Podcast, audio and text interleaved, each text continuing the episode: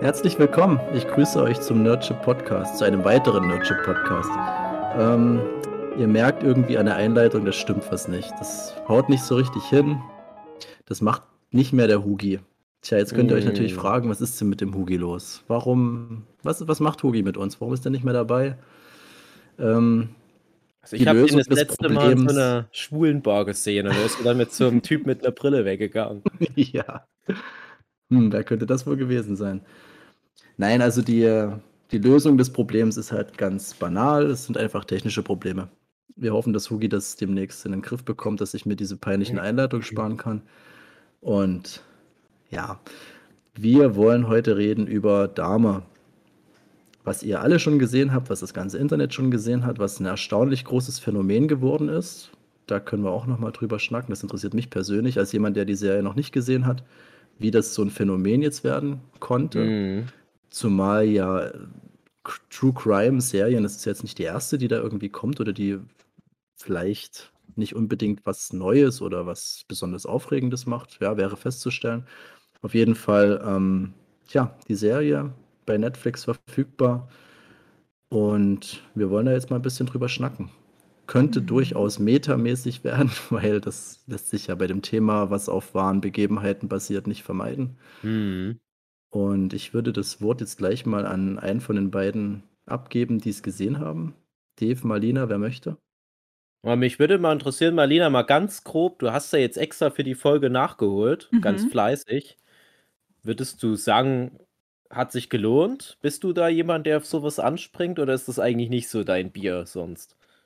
Ähm, jein, also die Serie definitiv. Ähm, ansonsten, also Beispiel True Crime Podcasts und so ein Kram, kannst du mich mit jagen. Also Mhm. es äh, interessiert mich nicht, wenn es dann mal abgespielt wird, okay, und ich lese mir sowas auch irgendwie ganz gerne durch. Ähm, Beispiel Wikipedia-Artikel, kannst mir hinschmeißen und ich lese den komplett durch und weiß das dann Mhm. danach. Ähm, aber es, es hat sich definitiv gelohnt, das noch mit anzuschauen, aber sonst ist es eigentlich nicht mein Thema. Das ist ganz interessant, dass du das mit der Wikipedia sagst, weil das mache ich auch tatsächlich. Ich bin großer Wikipedia-Nutzer. Ich gucke mir jeden Tag einfach so random zwei, drei, vier Wikipedia-Artikel an, um mich weiterzubilden. Und das ist nämlich auch die Basis meines Dahmer-Know-hows bisher gew gewesen. Da kann dann gleich auch noch mal Philipp was dazu erzählen, als jemand, der jetzt die Serie nicht geguckt hat, wie er sich da sein Dahmer-Wissen rangeholt hat. Ich bin der Meinung, ich habe das erste Mal von Jeffrey Dahmer gehört über South Park. Muss so 97 gewesen sein. Da gab es die Mr. Hankies Christmas Classics CD. Gibt so eine Weihnachtsepisode von South Park. Also ja, irgendwann so Ende der 90er. Äh, und da gibt's äh, so eine Stelle, wo Satan in der Hel Hölle singt, irgendwie Jeffrey Dahmers Herluxwell oder sowas. ich weiß nicht mehr genau. Und ich dachte, okay, der singt von Leuten wie Hitler und so weiter. Und dann zwischendurch halt dieser Jeffrey Dahmer. Das muss halt auch irgendwie jemand Böses gewesen sein. Und damals gab es ja noch kein Internet in dem Sinne. Und ich dachte immer, wer ist denn dieser Jeffrey Dahmer? Ich habe keine Ahnung. Diese zugehörige Folge gab es damals auch noch nicht in Deutsch. Die CD gab es schon ein paar Jahre, bevor das dann mal in Deutschland ausgestrahlt wurde. Ich hatte keine Ahnung, aber ich, ich kannte das Lied auswendig. Ich habe das sogar mal im Musikunterricht mal vor der Klasse gesungen. Dieses äh, Christmas Time in Hell. Ich dachte immer bei dem Jeffrey Dahmer, keine Ahnung. Es ging auch mal um Andy Dick in dem Lied, den kannte ich schon und alle anderen kannte ich. Nur der nicht. Ich habe immer gedacht, das ist vielleicht irgendwie so ein Fernsehmoderator, der mal irgendwie Assistentinnen bekrapscht hat. Das war immer so meine Vorstellung. Und irgendwann, als ich dann mal die Möglichkeit hatte, das zu recherchieren, habe ich es gemacht. Und habe ich genau wie du, Marlina, einfach nur so ganz spröde so Artikel durchgelesen. Und das jetzt aber nochmal so richtig zu sehen, wie es halt auch wirklich gut recherchiert jetzt nochmal verfilmt wurde, ist halt nochmal eine ganz andere Nummer. Mhm. Fand ich für mich jetzt nach all den vielen Jahren, nach wirklich einem Vierteljahrhundert, das war jetzt nochmal wie, wie, wie so der Schlussakt für mein Jeffrey Dahmer äh, Story Arc in meinem Leben. Hm. Interessanterweise kannte ich Jeffrey Dahmer vorher null. Ich hatte noch nie von dem vorher gehört. Ähm, oder es ist mir immer und durch die Lappen gegangen, weil es, ja, ist halt irgendein Typ, der hat halt irgendwen umgebracht, okay. Ähm, Aber ich hatte den zuerst tatsächlich mit Ted Bundy verwechselt, als ihr mir das letzte Woche erzählt hattet. Mm, und dachte mir, mm. ah mhm. ja, okay, okay. Ähm, und dann war ich ganz überrascht, als ich dann die Serie geschaut habe. Als ich mir das angeguckt habe, da habe ich mich dann auch extra zusammengerissen und nicht den Wikipedia-Artikel vorher oder zwischendrin durchgelesen, damit ich auch nicht gespoilert ja. werde. Ähm, und dann war die Serie für mich tatsächlich echt angenehm, aber da kommen wir ja später nochmal dazu. Ähm, ich muss auch sagen, ich, ich hatte auch anfangs echt ein bisschen Angst, weil ich nicht so ein Typ bin für so Horrorserien oder so, oh, ähm, ich, da muss ich Angst haben oder so. Ich mag, ähm, also ich habe kein Problem mit Slasher-Sachen oder mit, mit allem, was irgendwie mhm. tot gemacht wird und, und böse ausschaut, aber so dieses Horror-Thriller, das, das, damit kannst du mich jagen. Ähm, und ich fand schön, dass es eben nicht so war, dass ich da keine Angst hatte und das eher als interessant empfand alles. Ja. Ja. Ich fand auch super interessant. Es gab jetzt eine Red Letter Media Review dazu. Und bin ich immer großer Fan davon. Gerade wenn ich was gesehen habe, dann kurz danach kommt bei Red Letter Media so eine Half in the Back Episode oder ich glaube, jetzt in dem Fall war es, glaube ich, nicht Half in. Ich weiß es gerade nee, nicht. nicht. Das war ah, Preview war oder wie das oder ja. Review. Ich glaube, das? war das Format, wo sie keinen richtigen Namen haben. Ähm, okay. Ähm, und die haben auch sehr viele interessante Sachen zu der Serie erzählt. Werde ich dann noch immer mal was reinwerfen. Die haben auch viele Punkte halt auch so bestätigt, wie ich die auch empfunden hatte. Ich hatte erst Angst, dass die die Serie zerreißen aus irgendeinem Grund. Weil manchmal sind die komplett einer anderen Meinung als ich, aber die haben sie auch gut gefunden. Und die, die, die haben auch ähm, einen interessanten Fakt mitgeäußert, wo ich mal einfach davon ausgehe, dass es ein Fakt ist, dass Netflix vielleicht so eine gewisse soziodemografische Zielgruppe ansprechen wollte, indem die zum Beispiel gesagt haben, ja, Jeffrey Dahmer hat zum Beispiel viele, viele Afroamerikaner umgebracht. Mm, das ist jetzt aber, muss man, also kann man, kann man halt debattieren, ob das rassistische Motivation hat Meiner Meinung nach nicht. Der stand einfach nur auf, dem Körper, auf den Körpertyp von Afroamerikanern. Oder halt, ne, so ist halt so sein Kink gewesen. Na gut, einer von vielen. Und da hat man aber gesagt, dann lass uns aber mal ein bisschen was zurückgeben an die Community, der dieser weiße Typ so viel genommen hat.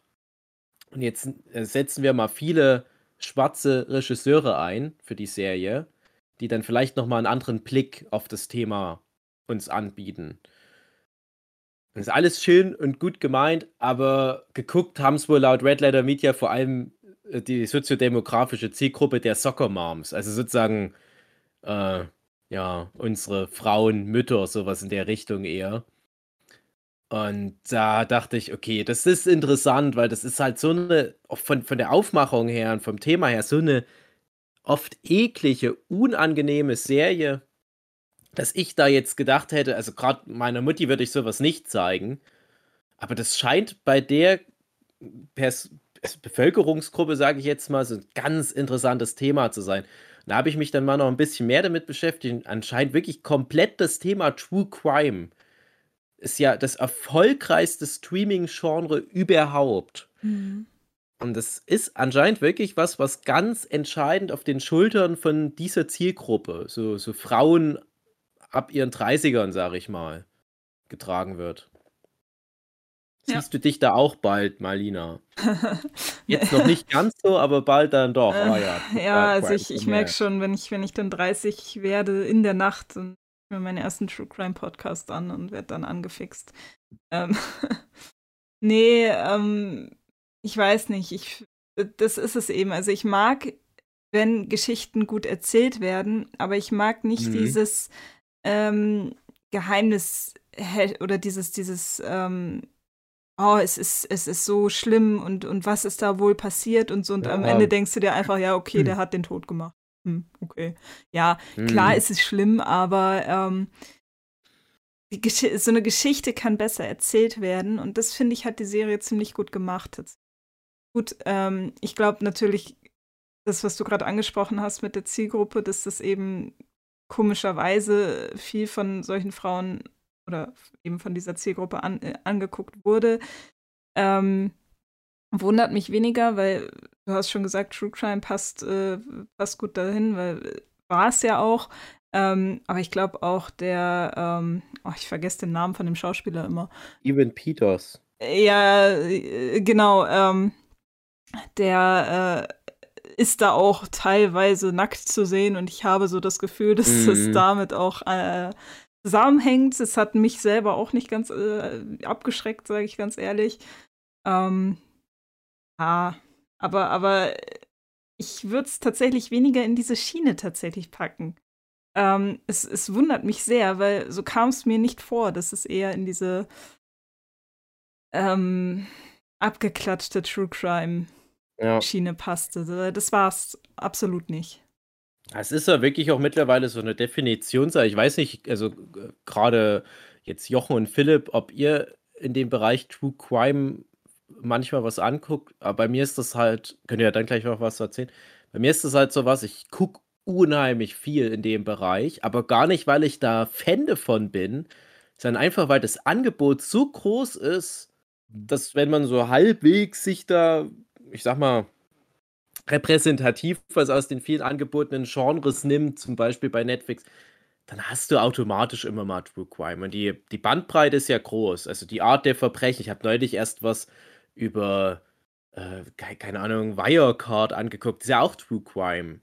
Oder äh, die ganzen verschiedenen Herangehensweisen. Hast du eine Doku, hast du einen Spielfilm? Thema Ted Bundy habe ich neulich erst den, den Film mit äh, Zac Efron angeguckt. Der ist auch nicht schlecht. Das hat einen interessanten Ansatz, weil der praktisch komplett die ganzen Morde auslässt. Der hat ja, wird ja angenommen, bis zu 300 Leute umgebracht.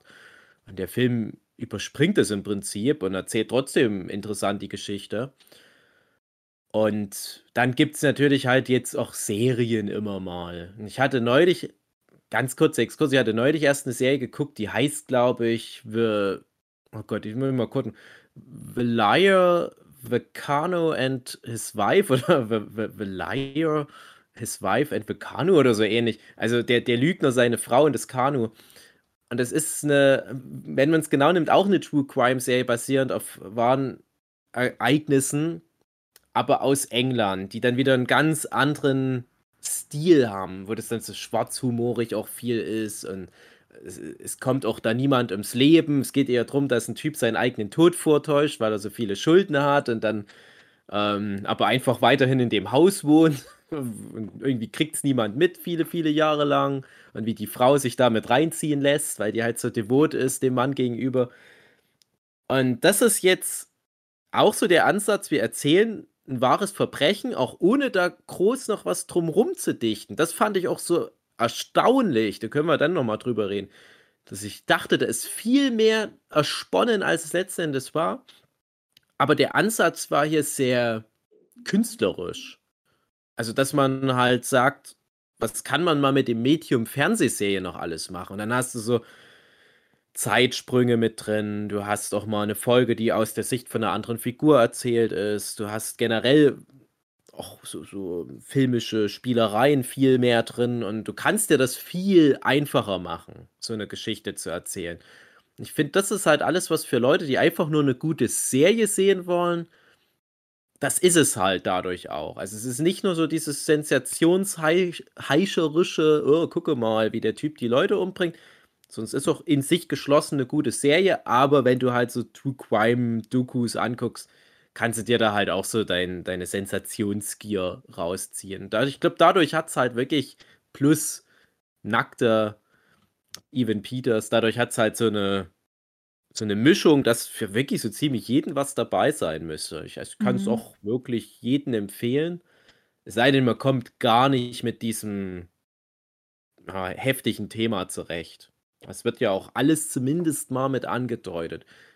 Es wird oft pietätvoll mit dem Thema umgegangen, aber ganz ehrlich, ein Typ, der Leute gegessen hat, der Leuten Löcher in den Kopf gebohrt hat, der Leute vergewaltigt hat, äh, der tote Tiere gesammelt und präpariert und so weiter. Also es gibt da eine Grenze, wo man halt dann wirklich die Kamera weg hält und trotzdem noch die Geschichte erzählt. Also man wird schon mit vielen Sachen konfrontiert, aber ich fand es erstaunlich geschmackvoll unterm Strich. Das kann ich auch so unterschreiben, ähm, weil du es gerade angesprochen hast. Ich, ich, ich wollte es eigentlich später erst ansprechen mit den Zeitsprüngen. Ähm, aber gerade die fand ich so gut gemacht. Ähm, wenn ich ein Negativbeispiel nennen kann, dann ist es die Witcher-Serie. Die, die, die finde ich so schrecklich, ehrlich gesagt. Also ich bin ein großer Witcher-Fan, aber ich finde die Serie so schrecklich, weil die die Zeitsprünge einfach null hinbekommt. Also ich weiß nicht, du, du kommst, wenn du nicht in dieser Lore mit drin bist, du, du kommst nicht rein wirklich. Also du musst dich da wirklich reinlesen, damit du es auch nur im Ansatz verstehen kannst. Und das finde ich hat äh, Dama ähm, sehr, sehr gut gemacht. Also die haben wirklich meiner Meinung nach zu 99 Prozent äh, gut darauf geachtet, dass sie die Zeitsprünge so gesetzt haben, dass du die Story dir selber erarbeiten kannst, dass es aber dann ähm, noch ähm, sinnvoll ist und äh, ja, auch du gut mitkommst. Und ähm, ja, das, das von, von der Storyline einfach gut passt. Das, das fand ich echt gut. Ähm, und du hattest vorhin gesagt, die meisten Regisseure waren schwarz, hast du gesagt? Also ich weiß nicht, ob die meisten, aber schon signifikanter Anteil. Es hat ja auch relativ viele Folgen, aber mindestens vier schwarze Regisseure okay. wären mir. Äh, weil was ich bemerkenswert fand, ähm, was mich auch im, also im Nachhinein wundert mich gar nicht, dass ich die Serie so gut finde. Ähm, David Lynchs Tochter hat äh, ein paar Folgen ja, äh, ja da genau. Regie geführt. Genau. Und also, ich, also ein paar, also ich, ich will es nicht unterstellen, aber ich, ich glaube, sie hat sehr viel von ihrem Vater ab, abgeschaut, ja. was ich aber auch durchaus gut finde. Ja, also da, das verfolge ich übrigens jetzt auch aktuell, das Schaffen. Das war mir dann nochmal positiv aufgefallen. Äh, jetzt gibt es so mehrere Sachen, wo ich kurz nochmal anhaken werde. Also äh, einmal noch ganz kurz zu den Zeitsprüngen. Äh, Kennt ihr den Dahmer-Film mit Jeremy Renner zufällig? Nein, nee. aber ich habe mir den Trailer dann angeschaut. Ich will ihn unbedingt noch sehen. Ja, der ist nicht so gut, aber das war halt tatsächlich mal ein Film, den ich vor über zehn Jahren, muss ich das mal gesehen haben. Ähm, er lief halt mal anscheinend im Fernsehen oder was. Und das war aber auch so ein Film, der hat es versucht, so ähnlich wie dieser Ted Bundy-Film mit Zac Efron, dass der gesagt hat, wir nehmen uns nur einen Teilaspekt, wir können ja eh nicht alles zeigen. Und der Film arbeitet auch mit Zeitsprüngen, wo man sich dann auch fragt, ist das vielleicht dann auch eine Inspiration jetzt für die Ryan Murphy-Serie, also die, über die wir jetzt gerade reden. Aber der hat einen riesen Nachteil. Wenn du da nicht die Jeffrey Dahmer Story kennst, lässt er dich total im Dunkeln. Du kriegst so ein paar Sachen mit, du hast ein paar Schlüsselszenen, es müssen halt viele Szenen wirklich verbirgt sein. Kann ja dann auch noch mal Philipp ein bisschen was dazu erzählen, wie er an seine Jeffrey Dahmer-Infos rangekommen ist. Aber hm, ich habe jetzt auch noch nach der Serie die Doku-Reihe, äh, wie heißt das, Autobiografie eines Serienmörders auf Netflix mhm. angeguckt, mhm. wo du in drei Folgen ganz viel von den Tapes, die Jeffrey Dahmer mit wahrscheinlich einer Therapeutin oder mit einer Polizeimitarbeiterin aufgenommen hat, wo du da wirklich viele ah, Anwältin sogar, Mhm. wo du viele Details bekommst über das, was er gemacht hat, weil er ja bereit war, so viel drüber zu erzählen. Und da gibt es so ein paar Anekdoten, das klingt, klingt jetzt äh, netter, als es ist, aus gerade seiner Kindheit, aus seinen Jugendjahren, wie er das erste Mal fast jemanden getötet hätte, wie er dann das erste Mal jemanden getötet hat und so weiter was in vielen der Stoffe sehr viel Platz einnimmt. Und auch in dem, äh, in dem Jeremy Renner-Film ist es so, dass da ein paar von den Szenen sehr ähnlich sind wie in der Ryan Murphy-Serie, was darauf schließen lässt, dass das ein paar von den Szenen sind, die von Jeffrey Dahmer halt so zu Protokoll gegeben wurden. Und der hatte ja keinen Grund zu schwindeln. Ja, also die meisten der Serienmörder, die bestreiten das dann oder behaupten dann irgendwie, der Hund des Nachbarn hätte die zum Töten verleitet oder irgendwie sowas, gibt es ja alles. Aber Jeffrey Dahmer hat ja immer gesagt, hm, ich kann eigentlich kaum erwarten, dass ich gefangen werde, weil ich böse bin. Äh, gebt euch mal Mühe. Okay, ihr habt nicht, hier ist meine Story.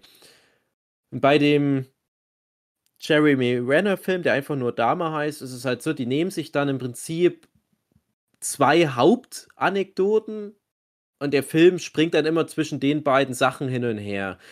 Und das ist halt 'n der erste Mord, den er begeht und noch ein späterer Mord, den er begeht. Ich weiß nicht, der wievielte, der dritte oder vierte, keine Ahnung.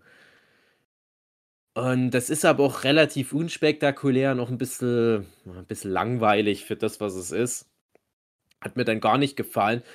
Und was ich finde, was jetzt die Netflix-Serie gut macht, die springt in der Zeit hin und her, nimmt aber da immer irgendwie auch Bezug Mhm. auf die andere Zeitebene. Also, die springt nicht nur hin und her, um das halt auch noch mit unterzubringen, was passiert ist, als er 8 war, sondern du kannst dir dann immer herleiten, ah ja, das, was er mit 8 erlebt hat, hat eine direkte Bedeutung für sein Leben als Versager Erwachsener. Und das finde ich halt schlau gelöst, als zum Beispiel beim Witcher, wo du das Gefühl hast, da gibt es nicht wirklich eine Verbindung zwischen den Zeitebenen. Mhm, genau. Und das habe ich auch komplett nicht hinterfragt, diese Machart. also, die kann man ja sagen, die fangen halt direkt mit ja, jawohl, ja, es ist ein minimaler Spoiler, aber ich sage mal so, die die fangen mit einem seiner letzten Opfer an, sage ich mal so. Und dann springt die ja viel in die Kindheit und, ähm, die letzten paar Folgen sind dann auch, glaube ich, chronologisch einfach nur so am Stück durcherzählt. Aber bis dahin hast du immer das Gefühl, okay dieses Hin und Herspringen in den Zeitebenen hilft mir aber auch jedes Mal, dieser kaputten Psyche mehr auf den Grund zu gehen. So ganz wird es wahrscheinlich niemals jemand ergründen können, was mit dem Typ alles nicht stimmte, aber diese Erzählform, die hilft auf alle Fälle. Mhm. Ja, Philipp, erzähl doch mal, wie wie bist denn du an deine ganzen Dahmer-Sachen rangekommen? Ach, das ist so eine typische Geschichte aus Querverweisen, wie es immer bei solchen Themen ist. Ach, das oh Gott, wann wird das gewesen sein? Nach der Ausbildung oder so? Hatte ich mal eine Zeit, wo ich mich relativ viel mit so einem Kram beschäftigt habe. Verdächtig. man hatte viel Zeit, gerade so in der Schule, ne? Und dann hast du halt Wikipedia, wie du es auch sagst, ne? Ist sehr interessant, gibt sehr viel her und alles toll verlinkt und da kommst du halt von einem Thema ins andere. Und ich Mhm. weiß nicht, ob es damals einen Anlass gab, dass vielleicht irgendein Horrorfilm gerade draußen war oder irgendwas. Jedenfalls hatte ich, ähm ich könnte mir sogar vorstellen, ich war damals immer viel auf schnittberichte.com oder was war's, Ah, de oder so, mhm. keine Ahnung.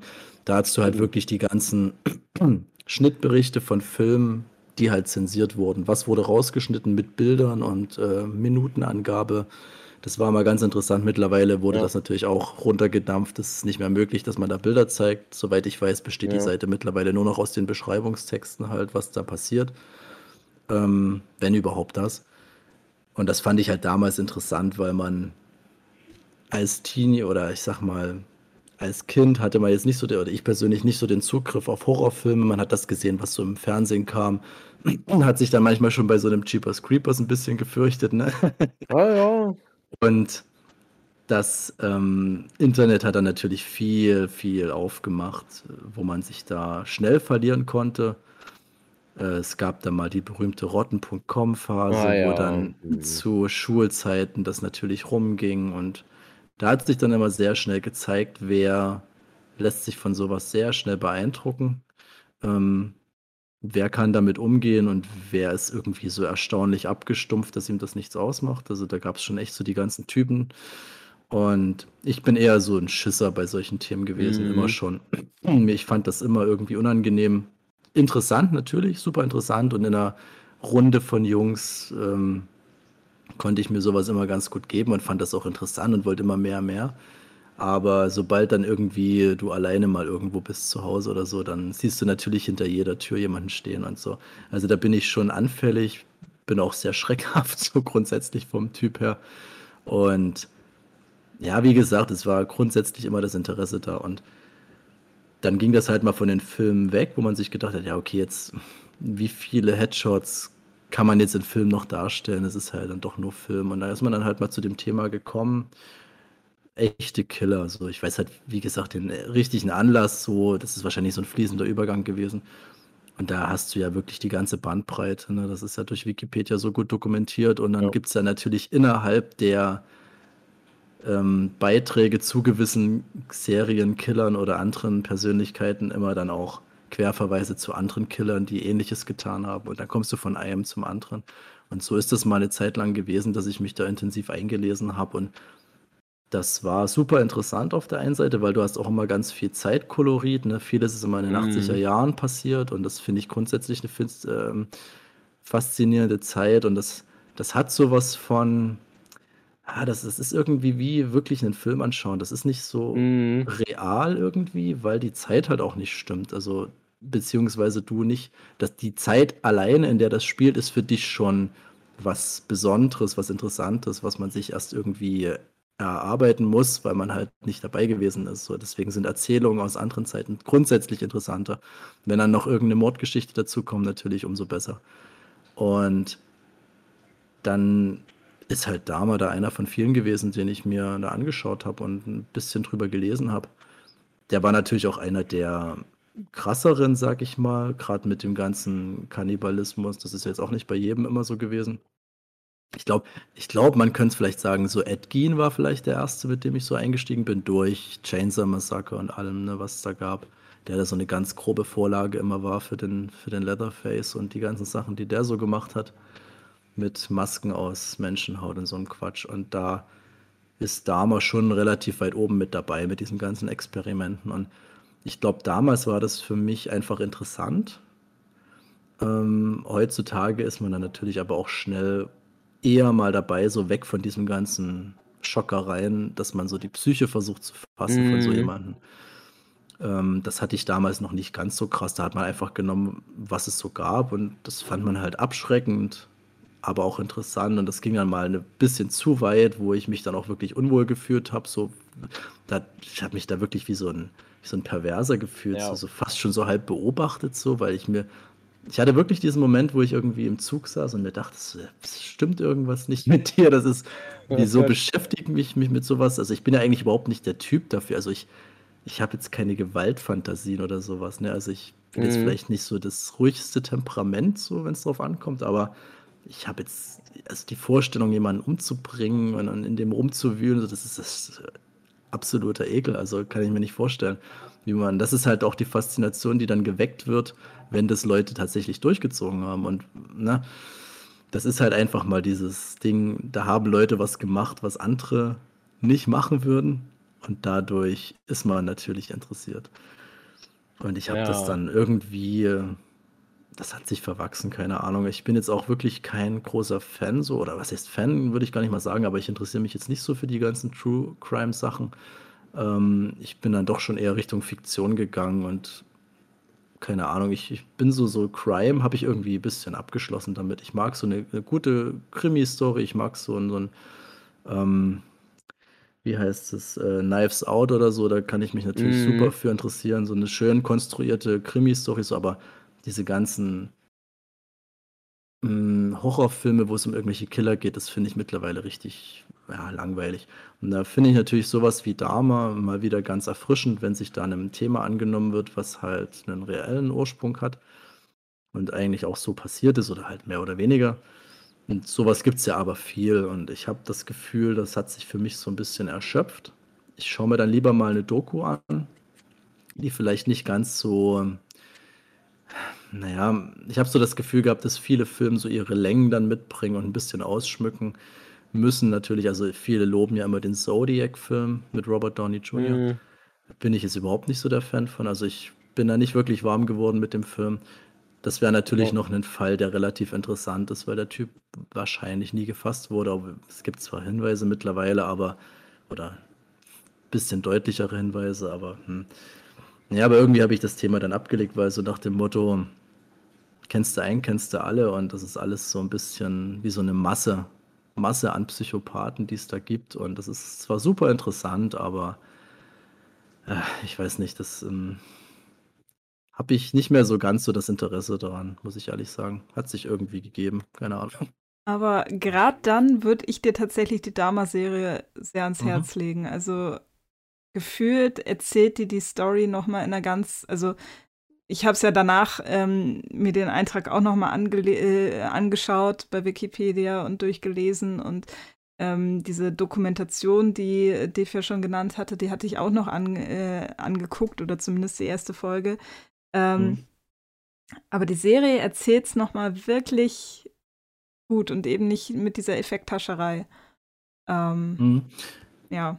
Mit also, der hätte ich, glaube ich, noch nicht mal das Problem. Also ich finde das schon grundsätzlich interessant. Das ist halt einfach so das grundsätzliche Thema, wo ich erstmal sehr picky bin, was schaue ich mir an, was nicht. Und deswegen ist die Werbung, die für Dama jetzt gemacht wurde durch die ganzen ähm, Reviews und überhaupt die Masse an Leuten, die das geschaut haben, das ist schon viel wert, dass ich da überhaupt mit der Nase drauf gestoßen bin, weil sonst wäre das wahrscheinlich da einfach durchgerutscht, glaube ich, in meiner Wahrnehmung.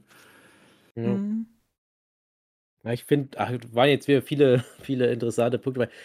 Ich hatte, glaube ich, neulich erst bei der Better Call Saul Folge, die wir mit der Isa aufgenommen haben, darüber erzählt, über dieses Effective Disposition Prinzip.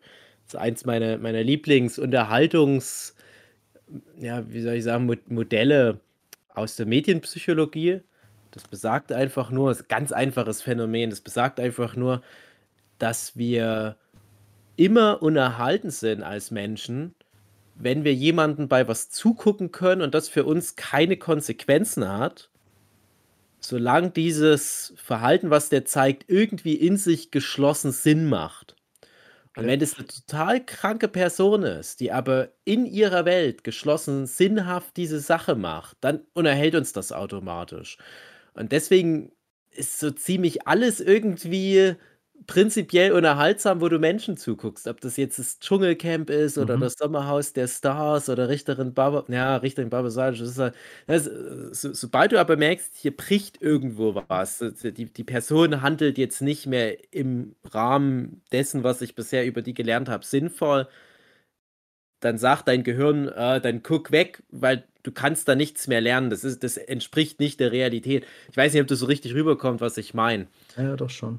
Aber das ist was, wo wir in allen Belangen uns was rausnehmen können und unser Gehirn schüttet da auch dann wieder so äh, entsprechende Hormone aus und feuern Spiegelneuronen, weil das Gehirn sagt, pass da mal auf, was der erlebt. Sowas könnte dir auch mal passieren. Und ich beschenke dich jetzt mit einem Unterhaltungseffekt, weil du dadurch motivierter bist, was zu lernen. Und das ist immer besser, als jetzt einfach nur irgendwie sich einen Artikel durchzulesen. Und jetzt mal als, als Beispiel, du hast irgendwie eine Rom-Com und Ben Stiller ist auf dem Scheißhaus und äh, findet kein Klopapier und nimmt Jennifer Anistons Lappen und spielt den im Klo runter und das Klo verstopft. Da ist das für uns super unterhaltsam, weil wir denken, oh ja, vor, vor so einer Situation habe ich auch extrem viel Angst. Das könnte mir auch passieren oder das ist mir vielleicht schon mal passiert. Deswegen ist sowas für uns so krass unterhaltsam. Oder irgendwie, wenn es um, um, um Liebe, Ehestreit oder sowas geht, das ist immer was, was Nahes.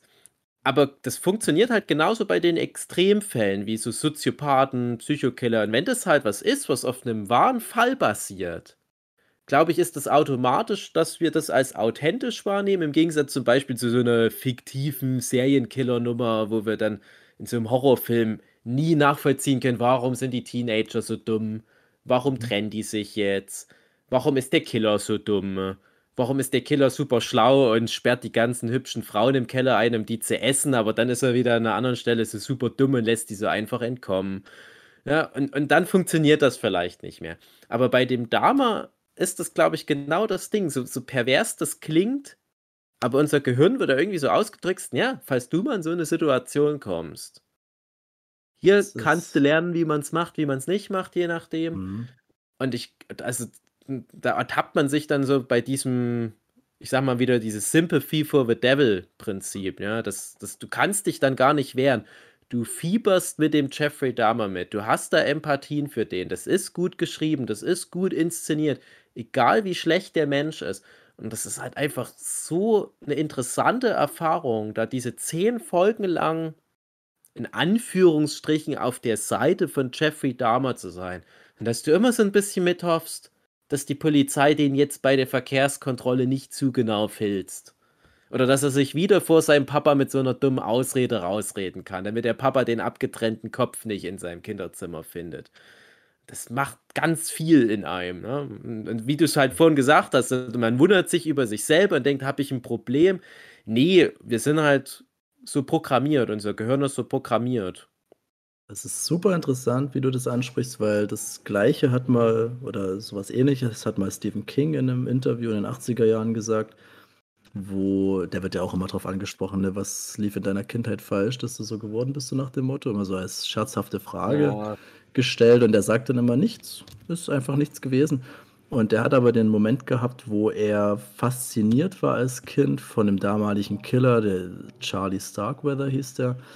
Und der hat alles gesammelt, was es von dem Typen gab, so Ausschnitte aus der Zeitung, alles ausgeschnitten und abgeheftet und so. Und das hat seine Mutter gefunden und die hat ihn auch Hm. gefragt, was ist los mit dir? Warum interessierst du dich für diesen Typen? Und damals konnte der als Kind keine Antwort geben. Und was ihm dann später als Schriftsteller klar geworden ist, der hat auch, der hat gesagt, ähm, ich muss nach diesem Typen Ausschau halten. Ich muss alles über den wissen. Ich muss wissen, wenn ich jemandem in die Augen schaue, das ist so ein Typ. Ja, und das ist genau das, was du sagst, ne? wenn du in so eine Situation kommst. Und das hat auch diese Faszination, dass man das Gefühl hat, man kann sich da mit einem Wissen irgendwie vor was Ja. schützen. Äh, Das ist ganz interessant. Das, ähm, ja, das ist wirklich ein komplexes Thema, weil das hat man auch bei, äh, bei allen möglichen Situationen. Ich als Vater jetzt zum Beispiel, wenn Ja. Kindern irgendwas passiert, ne? Du hast immer das Gefühl, oh fuck, jetzt haben welche da die richtig, richtig in die Scheiße gegriffen, denen ist irgendwas passiert. Und ich habe es jetzt aber gehört, dass sowas Ja. passieren kann. Und jetzt kann ich es besser machen. Das ist natürlich utopisch. Ne? Du kannst in einem Autounfall jetzt auch wahrscheinlich nicht so viel dann besser machen. So, aber ähm, man hat das Gefühl, das ist irgendein so ein psychisches Ding. Und das kann ich komplett nachvollziehen, was du da gerade gesagt hast. Und dass es dafür überhaupt Worte gibt oder dass das überhaupt mal so definiert wurde, finde ich jetzt schon richtig interessant, weil das war auch immer ein Punkt in dem Interview, wo ich gedacht habe, ah, das ist eigentlich ganz smart, wie er das so erklärt. Das fand ich ganz nachvollziehbar. Ja, Ähm. es ist auch wirklich eine 'ne 'ne 'ne einfache, schlanke Theorie und ich finde es dann immer ganz schade, wie du das jetzt auch grade erzählt hast, wie Stephen Kings Mutti ergangen ist, weil wir haben das wahrscheinlich alle schon mal erlebt, dass dann irgendjemand sagt: „Was stimmt nicht mit dir?“ und so weiter. Und es ist Ja. oft so Oh ja. einfach zu erklären. Ich habe halt als Kind relativ früh angefangen mit Horrorfilm gucken Mhm. und dann aber auch super gruselige Bilder gemalt. Also, ganz ehrlich, die Mhm. Bilder, die der elfjährige Dave gezeichnet hat, so elf, zwölfjährige Dave, die sind super schlimm. Richtig heftiges Zeug. Mhm. Und mir ging's da aber nie drum, dass ich irgendwie, äh, pervers war. Ich fand da einfach nur so 'ne Schönheit in dem Morbiden. Ja. Aber du darfst halt als Elfjähriger so was nicht machen. Wenn du das als als Dreißigjähriger machst, bist 'n krasser Künstler. Mein ganzes Instagram ist voll mit solchem Kunstzeug, wie ich's als Elfjähriger versucht habe zu zeichnen. Irgendwie Leute, die am Baum alle aufgespießt sind und so Mhm. weiter. Oder irgendwie so Krähen, die da so 'n Typ ausweiden. Aber als Kind ist das halt schlecht und dann wird dir halt nur gesagt: „Du bist böse, da stimmt was nicht mit dir“, so auf die Mhm. Art. Und das bringt die Leute doch noch viel mehr durcheinander. Also, das macht dann, glaube ich, Mhm. eher was kaputt.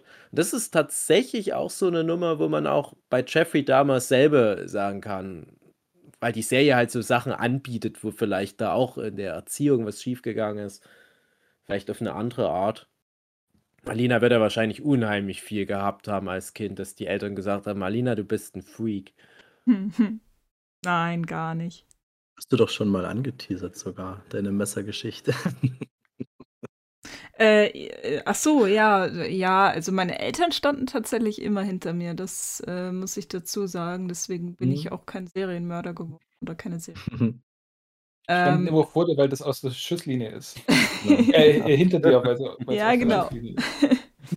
Ja, genau. Ne, ähm ja, bei mir gab's ta das tatsächlich auch, als du das grade angesprochen hast, Dave, mit den Zeichnungen. Ich habe auch mit, ähm, also 10, 11, 12, da da habe ich auch super viel gezeichnet und auch eben ganz viel Morbides. Und ich habe vor Kurzem erst wieder die ganz also, ich hatte auch viel auf Animex dann hochgeladen, das war schon die Zeit bei mir. Ähm, und manches wurde dann sogar auf Adult gestellt, obwohl ich selber grad erst 13 war. Ähm, weil Mhm. da einfach so, ähm, ja, aufgeschnittene, ähm, Arme, Hälse mit mit, ähm, Stacheldraht um ja, umwundene, umschlungene Körper und so weiter hatte ich dann gezeichnet. Auch einfach, weil ich's schön fand. Ähm, weiß also, ich könnt's jetzt nicht sagen, woher das genau kam, also, warum dieses Morbide kam. Ähm, aber wahrscheinlich gab es bei mir auch irgendwann mal so eine Schlüssel, also so, so ein Schlüsselerlebnis wie im Stephen King, das ja ich mir Serienmörder angeschaut habe und das gesammelt habe. Was ich aber interessant fand beim ähm, Dama, weil ihr es gerade noch angesprochen habt, ähm, mit eben diesen Szenen, dass, dass man mit, mit ihm sympathisiert und, und eben diese ganzen Szenen, ähm, wo er da angehalten wird und man sich denkt, nein, jetzt, jetzt schaut bitte nicht genauer hin, sonst findet ihr das und das bei ihm. Ach, ja, ähm, einerseits denkt man sich, ja, wie würde man denn selber in so einer Situation reagieren? Aber ich finde es so krass, dass ja. so oft danach geschaut wurde und man so oft alles hätte verhindern können, aber es einfach nicht passiert ist. Also, das, mhm. da geht die Serie auch später nochmal ziemlich drauf ein. Aber gerade dieses, dieses Phänomen, dass du dir denkst, ja, ich würde in der Situation so und so handeln, man sieht eben dadurch, dass es wirklich passiert ist, dass, nee, das, das passiert, also du handelst nicht so, weil du dir das einfach nicht vorstellen kannst, dass ein Mensch so böse ist in dem. Ja, ja. da sind wir auch wieder bei den Zeiten, was ich gesagt habe, ne, dass du auch immer bei so Fällen in einer anderen Zeit, ich meine, gut, das sind jetzt schon die 90er, ne, das ist ja schon Anfang 90er, mhm. glaube ich. Das ja. ist schon ein bisschen eine aufgeklärtere Zeit als die 70er, 80er, wo auch viel sowas abgegangen ist. Da muss man sich jetzt schon vielleicht eher wundern, aber das ist halt auch vielleicht vielleicht vielleicht noch eine bisschen unschuldigere Zeit gewesen, wo vielleicht das medial auch noch nicht so na gut, das na gut, das ist eine gewagte These, keine Ahnung, aber dass da heutzutage die Leute viel sensibilisierter sind und vielleicht bei jedem Kellerfenster, wo irgendwas 'n Kindergeplärr rauskäme, schon mal stehen bleiben würden, wo halt das früher vielleicht eher dann naja, ignoriert wurde, ne? Und deswegen finde ich auch, dass das, ähm, schon dadurch interessant ist, dass man in einer anderen Zeit dann auch andere Reaktionen hat, die vielleicht heutzutage gar nicht mehr möglich wären. Mhm. Ja, ich Ja. weiß weiß gar nicht, Schwer zu sagen, wie die wie die Berichterstattung auch damals war. Also, Ja. man man sieht dann auch teilweise in dieser Autobiografie eines Serienmörders Doku das ist übrigens eine Reihe auf Netflix, gibt es auch von Ted Bundy und John Wayne Gacy und ich weiß nicht, ob noch jemand. Hm, du hast dann ganz oft aus der Zeit als die Mörder aktiv waren das ist ja oft nur ein ganz kleines Zeitfenster, wo die so richtig aktiv sind und dann werden die ja zum Glück in der Regel auch geschnappt. Dann bringen die immer mal so Berichte darüber. Also, die die die bringen in der Doku Berichte, die damals im Fernsehen liefen. Und es ist verhältnismäßig nüchtern oft noch erzählt. Und ich kann mich auch noch erinnern, wie nüchtern früher auch noch im deutschen Fernsehen über solche Fälle oft berichtet wurde. Dass du zwar schon dann natürlich auch Angst hattest, was war angebracht, aber es war halt noch nicht so dieses komplette Medienangebot, wo du dann halt direkt so, so multimedial damit irgendwie zubombardiert wirst. Und ich weiß nicht, ob das heutzutage überhaupt noch, na, in Anführungsstrichen, so funktionieren könnte, so als, als Mörder so unterwegs zu sein. Und gerade bei Dama ist ganz schlimm, und vielleicht können wir da jetzt ja gleich mal drüber reden, was da alles schiefgegangen ist, äh, weil eben diese ganzen Fälle, die die Serie ja auch nochmal dokumentiert, sind noch nicht mal alle die sind so aberwitzig, dass ich ja dachte, als ich die Serie geguckt habe, das, das ist äh, frei erfunden. Das ist nicht alles mhm. so passiert. Dann guckst du aber nach, doch, es ist verbürgt, das ist so passiert. Es gibt da teilweise wirklich äh, Mitschnitte von irgendwie Protokollen oder sowas. Es, es gibt da Aussagen über diese ganzen Fälle, die halt den Schluss einfach nur übrig lassen, ja doch, diese ganzen Polizeikontrollen, die sind wirklich so passiert wo ein Jeffrey Dahmer mit einer Leiche im Kofferraum zerstückelt in ein paar Mülltüten besoffen Schlangenlinien fährt. Äh, ein Polizist hält den an, der Jeffrey Dahmer erzählt dem, ja, ich bin ein bisschen traurig, weil meine Eltern sich scheiden lassen. Ja, alles klar, dann fahr weiter. Mhm. War, das so ja. in, war das so in der Serie? Ja. Ja, ja, ist auch in, in der, der Serie. Doku, wo ich das gesehen habe, Äh, die, die Doku, die ich gesehen habe, da wurde sogar gesagt, dass der die Müllsäcke auf dem Rücksitz hatte. Ja, Und genau. der Cop spricht ihn drauf an und sagt Ja. irgendwie, was er in den Müllsäcken hat. Und der sagt, ach, keine Ahnung, der schafft jetzt irgendwelchen Müll weg oder was Genau, weiß ich. Oder irgendwie ist, ist so drin, ist so. Okay, drin, ist so mit genau. drin. Okay, das, Und, das ist so und, abgefahren. und da dachte ich immer, wenn diese Szenen kamen, ich habe mir das dann bis zum Ende der Serie aufgehoben und ich habe dann so in meinem Kopf gesammelt gedacht, das kann nicht Mhm. sein. Das kann nicht sein. Mhm. Zwischendurch, da ist mal eine, eine Stelle, wo der mal über mehrere Monate anscheinend in so einem Männersauna-Club ständig Typen mit K.O.-Tropfen lahmlegt und vergewaltigt und das, das wussten dann die Leute. ne? Das, das sprach sich rum und der wurde deswegen auch aus dem Saunaclub geschmissen. Und Mhm. das ist alles das Milieu, in dem dann die Leute verschwunden sind. Und ja, die, die Doku sagt dann auch nochmal, ja, das ist die Zeit von AIDS und ähm, es kann ja auch sein, dass dann mal jemand einfach weg war, weil er vielleicht in Behandlung war oder dann halt schon gestorben ist. Man hat es nicht so hinterfragt. Aber der Typ, der hatte dann am Ende 16 oder 17 Leute auf dem Gewissen. Und dass da einfach nicht ermittelt wurde, das ist so lächerlich. Und da kann man jetzt halt wieder diesen Bezug zur, also zu, zu diesen Szenen, in denen der verkehrte, wieder ziehen. Mhm. Und das war halt eine schwulen Szene vor allem. Und das war eine sehr afroamerikanisch geprägte Szene. Und das ist ja was, was die Serie auch sehr deutlich macht, was ein Riesenproblem damals war, dass das halt einfach nicht ernst genommen wurde. Auch ganz schlimmer Fall, das mit dem, äh, mit dem Junge aus Laos, dieser, Mhm. dieser Zuwanderer, der dann mit 14 Jahren von dem Jeffrey Dahmer für, für äh, erotische Fotos mit 50 Dollar gelockt wird, dann setzt er den unter Drogen, bohrt den ein Loch in den Kopf, packt da ein bisschen Salzsäure rein oder, oder Salzlösung, weiß ich nicht. Der Junge kann fliehen, schafft's vor das Haus, die Polizei hält den fest und bringt ihn wieder zurück in die Wohnung von dem Jeffrey Dahmer, wo der dann innerhalb von einer halben Stunde endgültig noch getötet wird. Mhm. Und es ist alles so passiert. Und dann ruft dann noch die Nachbarin dann auf der Polizeiwache an. Ja, was ist denn mit dem Junge? Ja, das haben wir geklärt. Ja, aber das war doch noch ein Kind. Ah, nee, nee, das ist ja so eine Schwulennummer. Das haben wir geklärt. Ja, aber äh, pff, der Typ wirkte nicht so, als wüsste der, was los ist. Ah, nee, nee, das ist so eine Schwulennummer. Ja, also das, das ist so schlimm alles. Und ich dachte immer, das kann nicht so passiert sein. Das kann nicht so passieren. Doch, es ist alles genau so passiert. Es ist so schlimm. Und es gibt so viel solche Szenen. So. Und ich glaube, um wieder den Bezug zur Jetztzeit zu ziehen, ich hoffe einfach, dass es nicht mehr solche blinden Flecken gibt.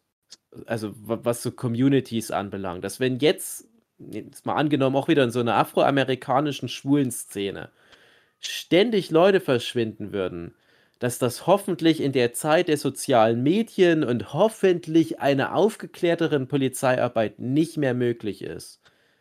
Das ist auch so ein roter Faden, der sich bei den meisten, vor allem amerikanischen Serienmörder der Neuzeit durchzieht. Es ist sehr oft so eine, also eine, spezielle Szene, wo die sich rumtreiben. Es ist auch oft ähm, irgendeine Form von Homosexualität im Spiel.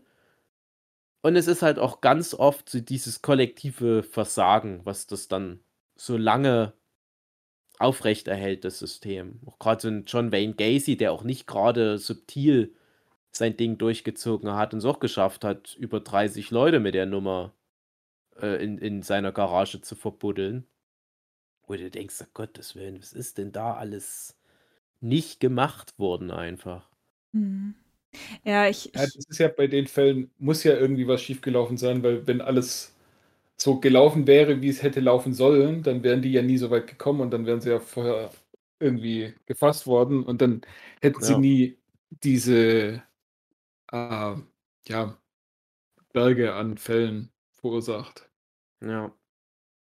ja, ich, Ja, wenn wenigstens überhaupt ermittelt wird, das ist ja schon was, weil bei dem Jeffrey Dahmer ist ja wirklich so, dass da Mhm. erst als der gefasst wurde, rückwirkend erkannt wurde, ach, da gab es überhaupt einen Fall. Mhm, interessant. ja, ich, ich hoffe es auch, dass das in der heutigen Zeit nicht mehr so gehandhabt wird und da durch die Aufklärung und auch durch dann Netzwerke und generell das Ganze, dass du viel mehr mitbekommst, ähm, dass da mehr ein Auge drauf geworfen wird, aber ehrlich gesagt bezweifle ich das, gerade in der schwulen und ähm, in der, ja, ähm, People of Color Szene.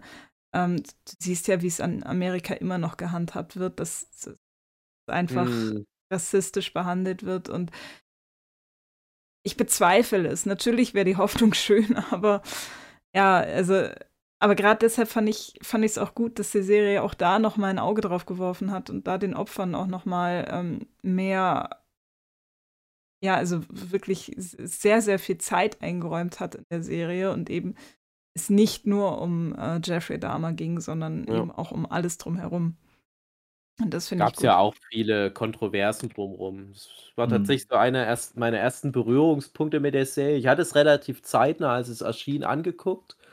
Und als ich so mittendrin war, explodierte dann auf einmal mein Twitter mit, äh, ach Gott, was hatten sie denn da für Hashtags? Ich weiß es nicht mehr, aber die haben sich im Wesentlichen über zwei Sachen beschwert. Dass Netflix das als LGBTQ labelt, also so ein Tag für die Serie. Und das andere war halt, ob die Opfer das überhaupt gut finden, wie die da schon wieder so ins Rampenlicht gedrückt werden.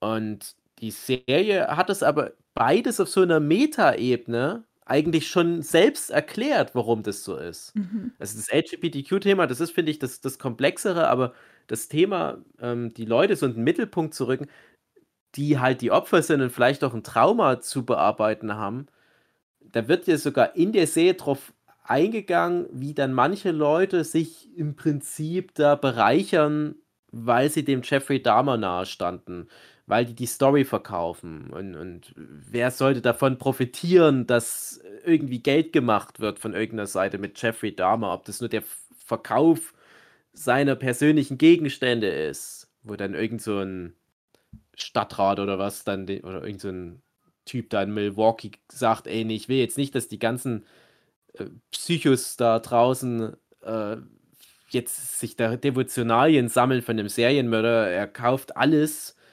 und lässt auf einer Deponie dann aber gleich auch verbuddeln.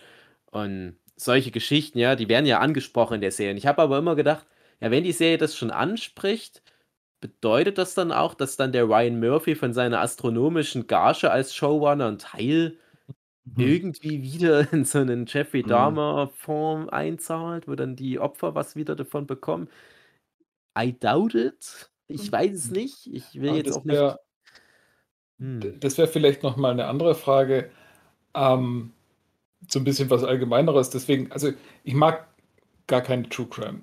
Mhm. Das noch zu dem Thema vom Anfang. Also, ich ich gucke es nicht, ich höre es nicht. Ich mag es mir im im Fernsehen nicht angucken keine Serie. Das Einzige, was so in die Richtung geht, wäre The Wire. Das mag ja. ich ja relativ gern, aber das ist auch nicht wirklich True Crime. Ja. Also die ba Leute, die da drin vorkommen, das sind alles so Amalgame aus verschiedenen Persönlichkeiten und verschiedenen Stories. Da geht es nicht um äh, so einzelne Personen. Ich mag auch keine Mafia-Filme. Äh, ganze Rotz. Meine. ähm, auf der anderen Seite, ich kann, kann Horrorfilme angucken. Also, wenn irgendwie Köpfe abgerissen werden, Gedärme rausgerissen werden, alles wunderbar, ist wunderschön, alles toll. Aber wenn es halt so um, ums echte Leben geht, da ist bei mir halt irgendwie so eine Grenze. Aber da jetzt wirklich die Frage, ähm, gerade Dharma, Ted Bundy, Manson, was auch immer, äh, wie steht ihr eigentlich dazu, dass da so, tatsächlich ein Kult um solche Figuren gemacht werden, äh, äh, gemacht wird, dass da jetzt ja, in den 90er Jahren, Anfang der 90er ist es passiert und dass da jetzt immer noch Serien gemacht mm. werden, immer noch Filme, immer noch drüber gesprochen wird, mm. immer noch die Person Jeffrey Dahmer als ja, als, als, als Figur dargestellt wird. Und wäre es nicht irgendwie besser, ähm, wenn solche Fälle passieren, wie es ja mittlerweile auch äh, stärker gemacht wird, dass da einfach diese Person nicht mehr so glorifiziert wird, also nicht mehr der Name genannt wird, nicht, also dass es dort einfach der Fokus drauf ist, ähm, wie kann man den Opfern helfen, wie kann man, äh, äh, was brauchen die Opfer in, in dem Fall, aber nicht so sehr auf den Täter eingeht. Mhm. Also dieser ganze Themenkomplex, das Ja. wäre spannend, weil das, äh, da gibt es eine sehr gute Geschichte von meinem Lieblingsautor Andreas Eschbach, eine Kurzgeschichte, wo es eben auch darum geht, äh, spielt irgendwo in der Zukunft, wo es darum geht, dass da auch immer mehr von diesen äh, Serienmördern oder Serienverbrechern allgemein äh, auftreten und dass dort dann eben auch die Lösung quasi ist, dass man einfach denen ihre Namen nicht mehr nennt, dass es einfach nicht mehr in den Medien stattfindet. Also wenn, dann wird noch berichtet, so ja, da wurde wieder eingebrochen, da wurde wieder irgendjemand ermordet, aber dass über die tatsächlichen Täter überhaupt gar kein Wort mehr verloren wird. Mhm. Naja, ist halt ähm, schwierig. Also ich finde, den grundsätzlichen Gedanken kann man natürlich nachvollziehen, aber du kannst nicht immer davon ausgehen, dass ein Mörder eine Bühne sucht. Also ich finde, dass du da auch je, jemanden, der, der da völlig anonym bleibt, dass du dem auch eine Chance geben kannst, nicht weiter. Ja gut, ich meine, ja gut, wenn sie wissen, wer es ist, okay, das wäre dann schon der Nachgedanke, aber während so einer während so einem, so einem Serienmord stattfindet, ne, über eine gewisse Zeit und niemand weiß, wer das ist, finde ich schon, dass man natürlich mh, Ja, gewisse er- Hinweise streuen muss, um Genau. vielleicht den Mörder zu Mhm. fangen. Ne? Äh, Im Nachhinein natürlich, das ist eine berechtigte Frage. Also ich glaube, Dave, du hattest mal das Beispiel genannt mit dem Breivik-Film, wo der aber Ja, genau. nicht Ja. einmal genannt wurde oder irgendwie, ne, da ging es ja eher um die Genau. Tat und alles, aber er wurde nicht glorifiziert, ne, weil der da hat ja wurde auch natürlich, vor allem nicht gezeigt. Das, also Ja. du siehst den einmal wie so eine Silhouette im Hintergrund. Ja. Ähm, und das finde ich schon sehr pietätvoll gelöst, weil halt auch der, der Schock im Zentrum steht. Mhm. Aber die, also, ja, so, so dieser kollektive, diese kollektive Flucht der Leute auf der Insel Utøya, Mhm. Aber du wirst immer Vollidioten finden, in dem Fall vielleicht irgendwelche rechtsgerichteten Leute, die dann sagen, naja, aber das ist ja trotzdem irgendwie ein, ein, ein Denkmal für unseren Helden. Ja, so, so abgefuckt es dann noch Mhm. klingt. Das wirst du nicht verhindern können. Also ich glaube, das ist auch das, was ich vorhin angesprochen habe, wenn du so eine, egal wie sie schillern, aber sie schillern nun mal so eine Person und ob, du nun Filme drehst oder ein Popstar bist oder Leute umbringst, das hat alles den gleichen, den gleichen Schein nach außen, finde ich. Das ist halt jemand, der was macht, was nicht alle machen können. Und dadurch sind die Leute interessiert an sowas. Und sobald dann Medien ins Spiel kommen, ist natürlich sowieso vorbei, weil die natürlich dadurch ne, ihre Lebenszeit natürlich verlängern können. Und das ist einfach eine Story, die sich gut verkauft, so wenn irgendjemand rumgeht und Leute umbringt. Und deswegen wird es auch immer wieder kommen. Und ich finde es natürlich auch richtig, wenn man jetzt sagt, warum jetzt da mal nochmal was, oder Ted Bundy meinetwegen, ne? Gibt es jetzt irgendwelche neuen Erkenntnisse, die dann nochmal das in einem neuen Licht erscheinen lassen? Oder warum ist es jetzt nochmal so eine Abhandlung? Das ist völlig gerechtfertigte Frage und habe ich auch nicht wirklich eine Antwort drauf, außer dass es halt sich gut verkauft. Jein, also ähm, ich sehe es auch so, dass man den, den Opfern wesentlich ähm, oder dieser, dieser Tragödie einfach mehr Aufmerksamkeit schenken soll, als der Person getan hat. Ähm, andererseits, wenn man jetzt den Vergleich zieht, man sollte jetzt auch einen Hitler zum Beispiel ja nicht vergessen. Ich finde, das wird Mhm. mittlerweile auch eigentlich gut gelöst. Natürlich hast du ein paar Idioten, äh, die dann da trotzdem noch Neonazis werden. Ähm, aber Mhm. trotz, also du solltest es nicht vergessen und, und äh, Namen nicht zu nennen, das, das bringt nichts. Das, das, ähm, wie es schon in Harry Potter so schön gesagt wurde, denn, also, Ja. also äh, Ja, nennt, nennt den Namen, sonst hat man noch mehr Angst davor. Und ähm, ich, ich finde es auch wichtig, ähm, sowas in, ins Rampenlicht zu stellen, weil gerade bei einem Jeffrey Dahmer war es eben so, dass man, wenn man früh genug die ganzen Anzeichen erkannt hätte und da auch gerade auf die psychische Gesundheit eben Mhm. Mhm. früher schaut und, Punkt, ähm, ja. und das Ganze, ähm, also man hätte es verhindern können, wenn man Mhm. sowas früher gewusst, also klingt immer dumm, aber äh, wenn man das früher gewusst hätte, also gerade bei einem Jeffrey Dahmer war es eben so, dass, dass die Eltern komplett überfordert waren mit allem, die Mutter Depressionen hatte und, und was weiß ich noch alles.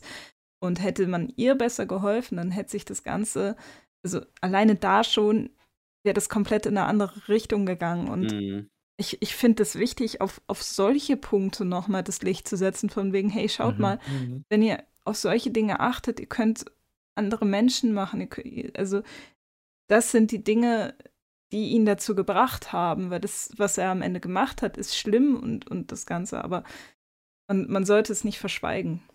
Das ist, Mhm, also, ja. und, und ich zum Beispiel hatte, wie anfangs schon erwähnt, ja noch nie von Jeffrey Dahmer vorher gehört und ich fand es ähm, sehr interessant und, und also gerade auch, wie die Serie das eben auf, auf die vorher genannten Punkte das Licht geworfen hat, man da eben ein bisschen vielleicht Ja. drauf achtet, auch bei anderen Menschen. Genau das ist halt der zentrale Punkt, warum ich auch im Vorgespräch schon gesagt habe, warum es auch für Leute wie, wie jetzt auch ein Jochen ähm, interessant sein könnte, hier dann mitzusprechen, weil es halt nicht diese nur die, dieses, dieses Sensationsgierige hat. Und es gibt das sehr wohl, ne? Also Mhm.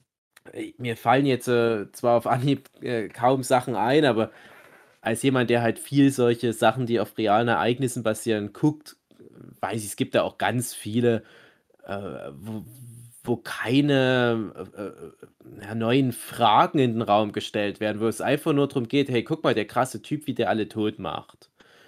Wo du dich dann wirklich fragen musst, ja, was ist denn da jetzt der Mehrwert? Ist das wirklich nur der unterhaltende Aspekt, jemanden zuzugucken, der ständig Leute umbringt? Da kann ich mir auch so einen Maniac angucken oder was.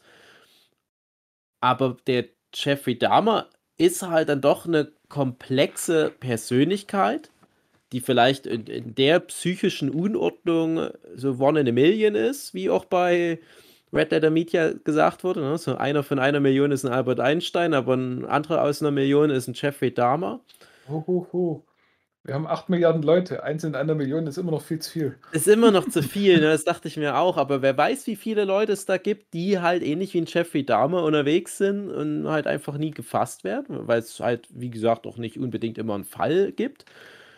Und dann hast du aber ja trotzdem immer was, auch bei einem Jeffrey Dahmer, egal wie kaputt der ist, auch bei einem Adolf Hitler, auch bei einem Albert Einstein, auch bei einem Michael Jackson. Du hast immer Ansatzpunkte, wo du dich selber drin erkennst, wo du äh, andere Leute drin erkennst, wo du sagen kannst, ah ja, hier ist jemand falsch abgebogen, hier hätte man vielleicht anpacken müssen, hier hat das System irgendwo was übersehen, hier hätte jemand schalten müssen. Ne? In, in so einer Gesellschaft muss man diese eins von einer Million abfangen. Und vielleicht gibt es ja wirklich bei, sagen wir mal, 80 Millionen Deutschen dann entsprechend 80 Jeffrey Dahmers jetzt gerade. Aber vielleicht sind ja einfach nur alle 80 oder wenigstens paaren die 70 nicht so oft falsch abgebogen. Ja, Mhm. so die, die vielleicht eh nicht kaputt sind, aber in der psychischen Betreuung sind oder einen Menschen in ihrem Leben haben, der das abfängt. Und das ist, finde ich, an der Serie das Interessante. Und das andere ist, weil wir es jetzt mehrfach hatten, du hast so Rampensau-Psychopathen. Auch übrigens eine, eine Empfehlung, die ich da mal aus, aussprechen kann, bevor wir nie wieder über diese Serie an irgendeiner Stelle reden können. Ich weiß nicht, ob es von euch jemand gesehen hat, Mindhunter auf Netflix. Ja, die Mhm. erste Staffel, glaube ich. Ja, und die beschäftigt sich ja mit dem Thema Profiling, wie das entstanden ist, was ja auch relativ spät erst war. Ich glaube, die Serie Mhm. fängt so Anfang der 80er überhaupt erst an. Ja, wo es noch da- gar keinen Name für Serienmörder Genau. gab. Genau. Und da fangen die dann auch an, so, ich sag mal, in diesem Kielwasser von Leuten wie einem Charles Manson zum Beispiel, beginnen die dann erst sowas zu entwickeln, Verfahren, dass die halt nicht sagen, ja, der Typ war Bettnässer, der ist ein Mörder, klares Ding, sondern dass die halt anfangen zu versuchen zu verstehen, wie die Leute funktionieren oder halt eben nicht funktionieren an bestimmten Ecken. Leider dann nach zwei Staffeln abgesetzt, weil ich glaube, wenn die Serie lang genug gelaufen wäre, hätten sie dann wahrscheinlich auch nochmal irgendwann Jeffrey Dahmer dran gehabt. Und die haben ja auch echte Serienkiller in der Serie, also Fälle, die es wirklich gab und interviewen die Leute und da hast du fast nur Leute, die auf Publicity aus sind. Und das schien aber bei Jeffrey Dahmer nie das Thema gewesen zu sein. Der Typ war einfach nur krank. Dann war das so, blöd es auch klingt, Gelegenheit macht Diebe. Der hat dann gemerkt, Mist, ich komme ja immer durch. Ich sollte damit nicht durchkommen. Und wenn du dann mal guckst, in welcher Frequenz dann hinten raus seine Opfer ums Leben gekommen sind. Es war am Anfang war dann mal neun Jahre Pause, ja. dann war mal ein paar Monate Pause, am Ende war das dann so jeden zweiten Tag jemanden umgebracht. Und, und das ist halt, finde ich, was, wo ich sage, die Serie kannst du auf alle Fälle so verantworten. Mhm. Vor den Familien der Opfer ist immer schwer. Das äh, möchte ich gar nicht jemand sein, der dazu eine Meinung haben kann, weil du musst dann wirklich in so einer Situation gewesen sein. Was anderes wäre es jetzt wirklich bei einem John Wayne Gacy, bei einem Ted Bundy oder bei einem Anders Breivik, weil das sind Leute, die sich da wirklich mit den Taten profilieren wollten, die damit teilweise sogar eine politische Message setzen und so weiter. Und das finde ich, das ist, das ist wirklich was Schlimmes, wo du, finde ich, wirklich da nochmal die Finger davon lassen solltest. Vor allem, wenn du dann hörst, oh, guck mal, wieder hier eine Ted Bundy-Doku. Auf einmal gibt es wieder eine völlig neue Generation an Ted Bundy-Fangirls weil die durch die neueste Netflix-Doku alle erstmal gelernt haben, ach, den Typ gab's und der ist wunderschön. Oh, den finde ich jetzt gut. Schade, dass der schon tot ist. Und das macht mir dann mhm. eher Angst. Ja, ja das stimmt allerdings, ja. Da ist vielleicht dann halt eher die Frage, wie, wie sowas dann zustande kommt, so ein Fankult. Siehe auch Charles Manson, der ja auch mhm. all die Jahre das halt gut immer verkauft hat, seine Story. Mhm.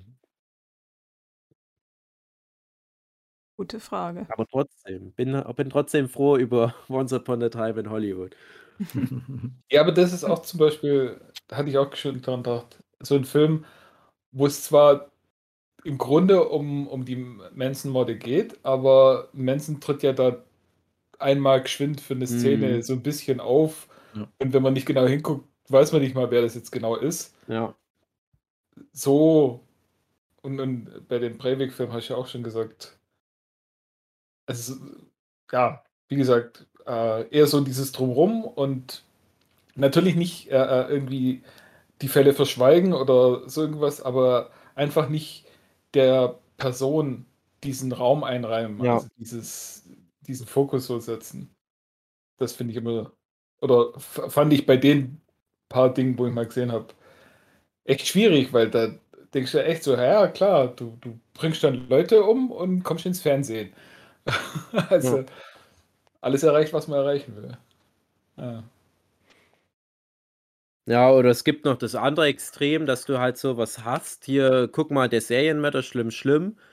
Aber der wird so komplett, ich sag mal so lächerlich gemacht. Das kann man was, bei so einem Hitler oder sowas machen. Ja, also bei einem Jojo Rabbit oder ja, die, das, das, das finde ich. Mel Brooks also, Geschichten.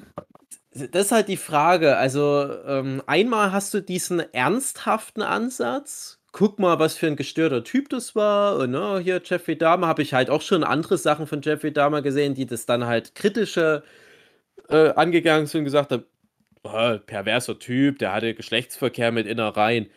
Ja, aber das trifft es halt auch nicht ganz. Ja, also das hilft mir jetzt nicht, den Typ zu verstehen, zu verstehen, was da passiert ist. Und vor allem mhm. hilft es halt nicht, dass was da in ähm, ja, in den Orten, wo er halt aktiv war, Miami und äh, Milwaukee und so weiter, das hilft halt nicht, dort dieses, dieses generelle Gesellschafts- und, und äh, Polizeiapparats und äh, teilweise auch Gerichtsversagen zu erklären, was die Serie ja gut macht, sondern manchmal geht es dann wirklich nur darum, oh, der Typ, der war halt einfach nur total hinüber und ja, kein Wunder. Das, das hilft niemandem was. Ja? Aber auf der anderen Seite, was wir jetzt auch gerade angedeutet hatten, so dieses eine komplette Parodie, das finde ich manchmal fast noch schlimmer. Vor allem, wenn es halt noch nicht so lange her ist. Und das macht ja auch mhm. South Park viel. Da muss ich auch gerade dran denken. Das, das hätte ich fast für alle Ewigkeit vergessen. Aber es gab mal, es muss schon einige Jahre wieder her sein, es gab mal eine South Park-Folge mit Jeffrey Dahmer, John Wayne Gacy und Ted Bundy, also wir die großen drei, wie die, die drei Stooges-Sketche spielen. Und es hieß nur einfach nur irgendwie die drei Killer oder was. Und äh, die haben dann immer so Probleme, wie zum Beispiel, wir müssen unser Auto abschleppen lassen und die kriegen das dann aber nicht hin, den Abschleppdienst nicht umzubringen und seine Leiche zu vergewaltigen.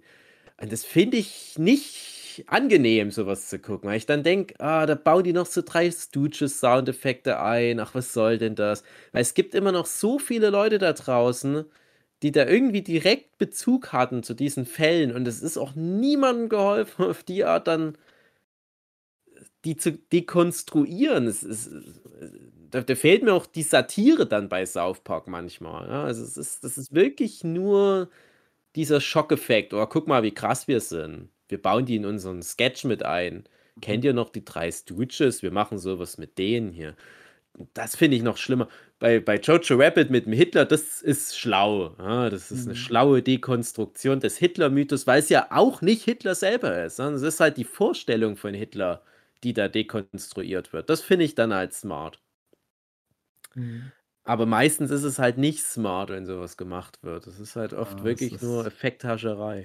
Ja, da hat auch immer jeder seine eigene Grenze. Also bei mir ist die immer relativ schnell bei Kindern erreicht. Deswegen so ein Anders Mhm. Breivik, da komme ich überhaupt nicht ran. Da will ich auch keinen Film oder irgendwas über den sehen. Das ist halt wirklich ganz schlimm. Und ich habe das Gefühl, dass die Leute da so eine, so eine Akzeptanz für gewisse Sachen haben, die dann fast schon okay sind, die man halt so hinnimmt als mit einem Schulterzucken. Ja, ist halt krank, aber kann ich mir jetzt durchaus mal eine Staffel von anschauen. Das macht mich jetzt nicht irgendwie, macht mir jetzt nicht die schlaflosen Nächte.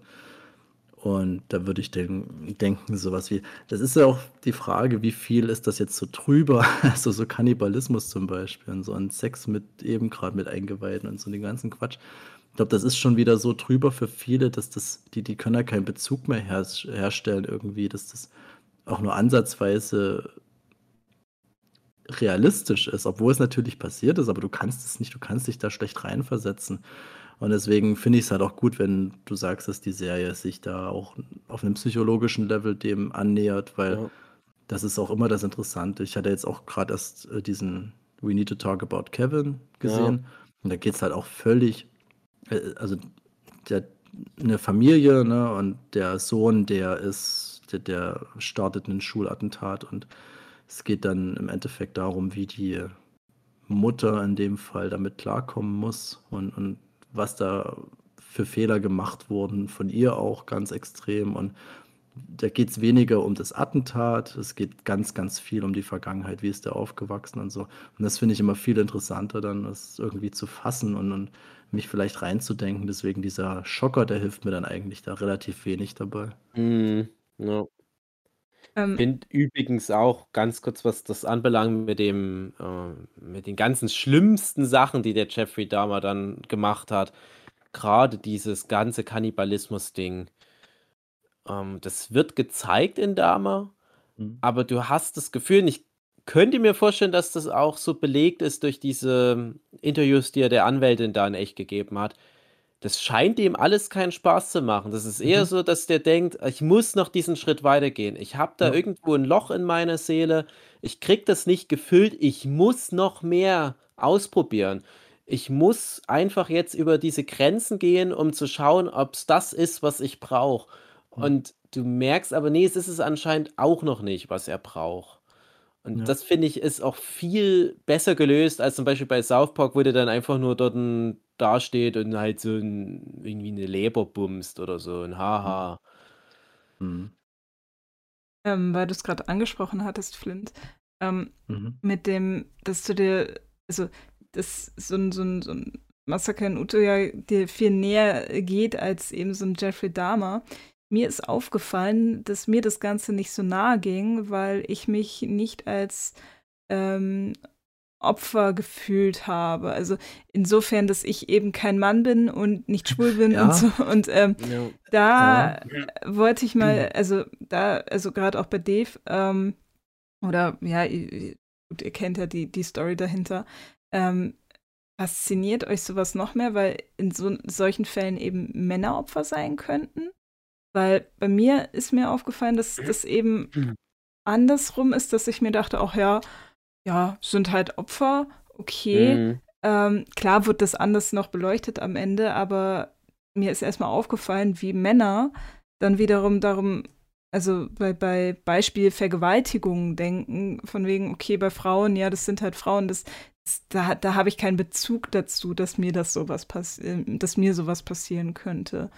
Ähm, versteht ihr, was ich meine? Also Mhm. Ja. Ich hatte das lustigerweise während der Doku, äh, die ich mir angeschaut habe, dann nochmal in Vorbereitung, wo es dann auch darum ging, dass der halt ausschließlich Männer umgebracht hat und so. Und da hatte ich mir auch so gedacht, okay, das ist mal was völlig anderes, weil sonst sind es natürlich meistens die Frauen, die da herhalten müssen und meistens auch irgendwie dann noch schön vergewaltigt werden und alles, die ganze Bandbreite. Ne? Und da habe ich schon so diesen kurzen Moment gehabt, ja, aufatmen für alle Frauen zu der Zeit dann damals. vielleicht, gut, es war jetzt nicht so publik, ne? aber an, angenommen, das wäre jetzt ein Serienkiller und so. Und, äh, du guckst dir dann so die ganzen Opfer an und denkst dir so, ah, puh, gut, Glück gehabt, diesmal sind wir nicht wir. das, ähm, diejenigen, die dann irgendwie aufpassen müssen, wenn sie abends nach Hause gehen.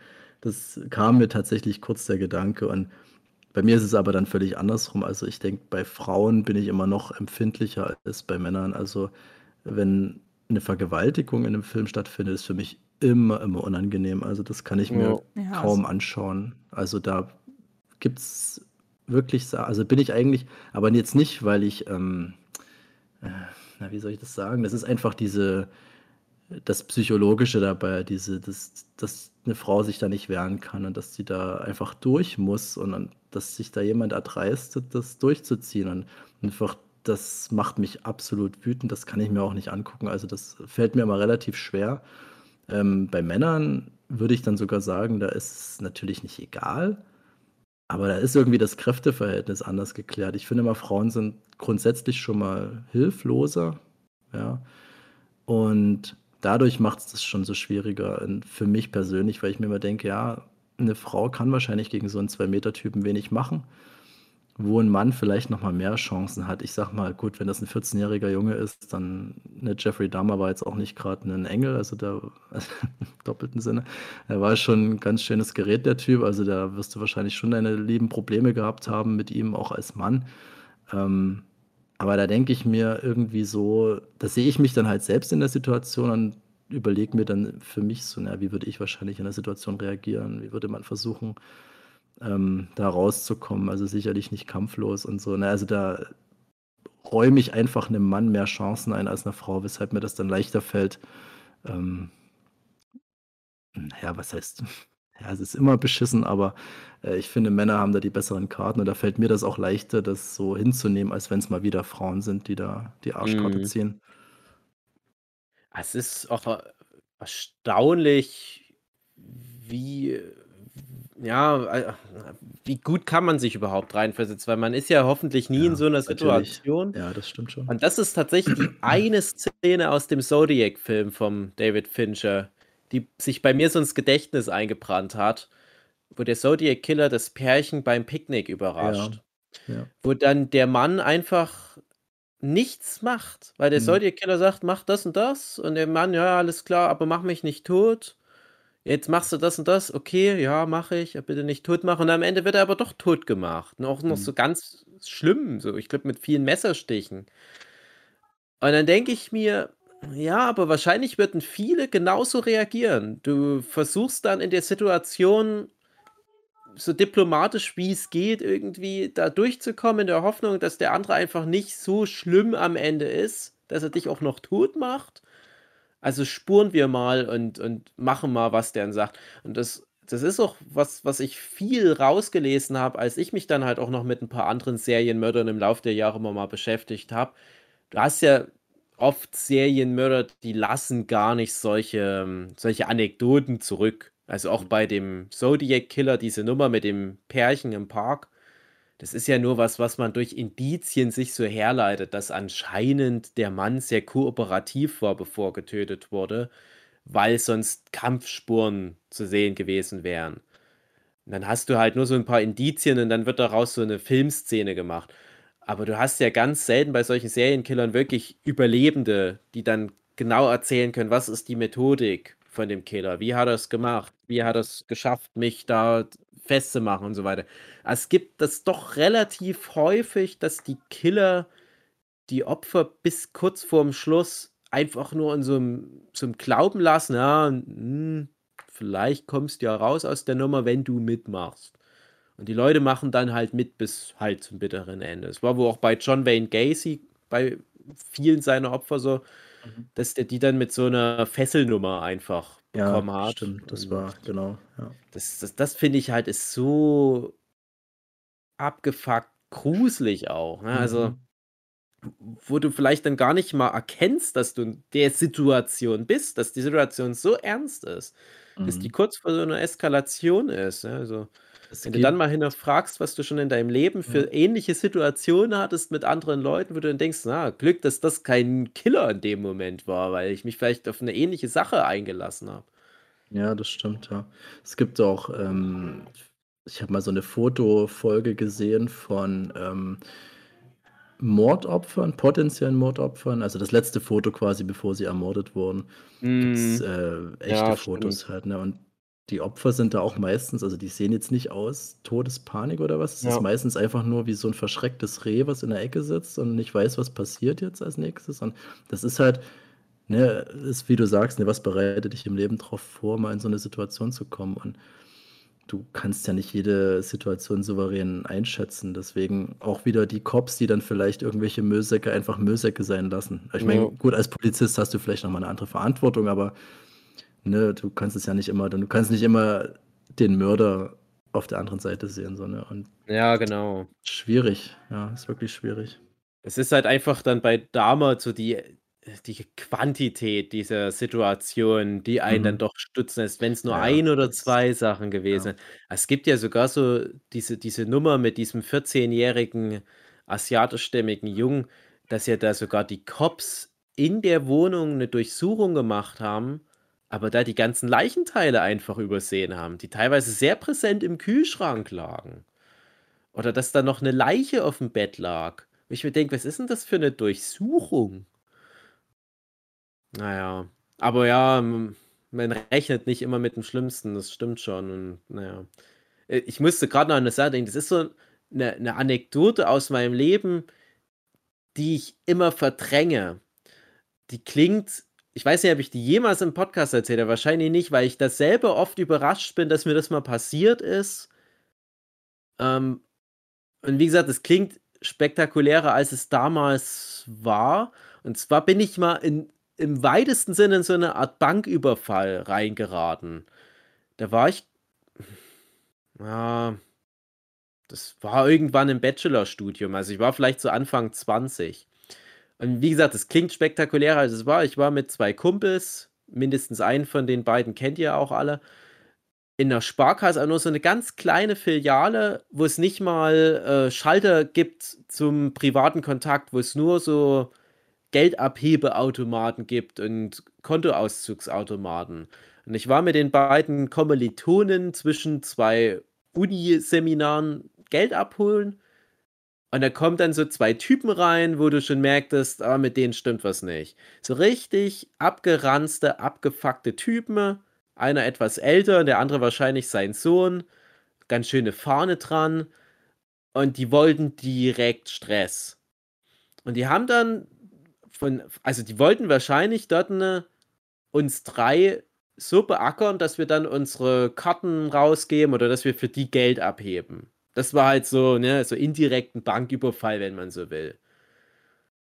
Und einer aus unserer Dreiergruppe, ich war's nicht, der war dann auch direkt so: „Alles klar, ja, ähm, nur kein Stress.“ Aber der andere und ich, wir waren so: „Ey, was was soll denn das jetzt? Ihr seid so 2 abgefuckte Säufer, wir machen bei der Nummer nicht mit.“ Äh, haben dann noch so 'n bisschen zurückgepöbelt, aber einer von den beiden hatte die ganze Zeit die Händen Hände in der Tasche, Mhm. wo du ja nicht weißt, was hat er in der Tasche? Und ich Mhm. dachte, wir müssen jetzt nur versuchen, hier schnell rauszukommen.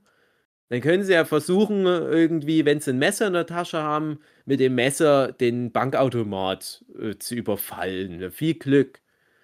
So, wir sind dann da raus. Das hat vielleicht so 'ne 5 Minuten 5 Minuten hat es vielleicht schon, ja doch. Ich es ist halt so 'ne so 'ne Situation, vielleicht ging's nur 1 Minute und die Zeit hat sich im Kopf total ausgedehnt, aber ich würde mal sagen 5 Minuten gefühlt.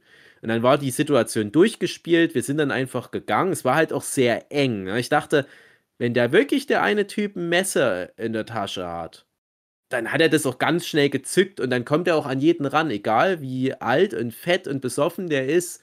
Das ist gefährlich. Mhm. Wir sind da aber rausgekommen. Ich ich bin auch der Meinung, dass niemand von denen irgendwie einen Euro dort bekommen hat. Und dann hören wir einfach nur ein paar Minuten später im Radio, dass die zwei Typen bei der nächsten Sparkassenfiliale das nochmal versucht haben und verhaftet wurden.